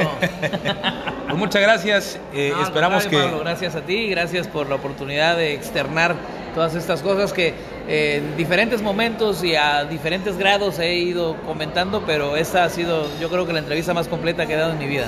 Gracias, Byron. Muchas gracias. Yo reafirmo mi, mi admiración a, a ti. Este, y pues espero que no sea la primera vez que podamos platicar. No si fue la primera vez. No, que no sea la primera vez, que sea que haya No una sea la segunda. última, coño. Bueno, eso. Na- nada más para que veas el grado de, de- de fanático, ¿no? Que de repente le decía a mi esposa, me da miedo que no se me vaya a poner ahí este, temblando la mano o algo de que me voy a poner ante, un, ante un- una persona que admiro mucho. Muchas gracias. Pero bueno, amigos, los dejo. Espero que hayan disfrutado de este episodio y nos vemos en la próxima. Gracias.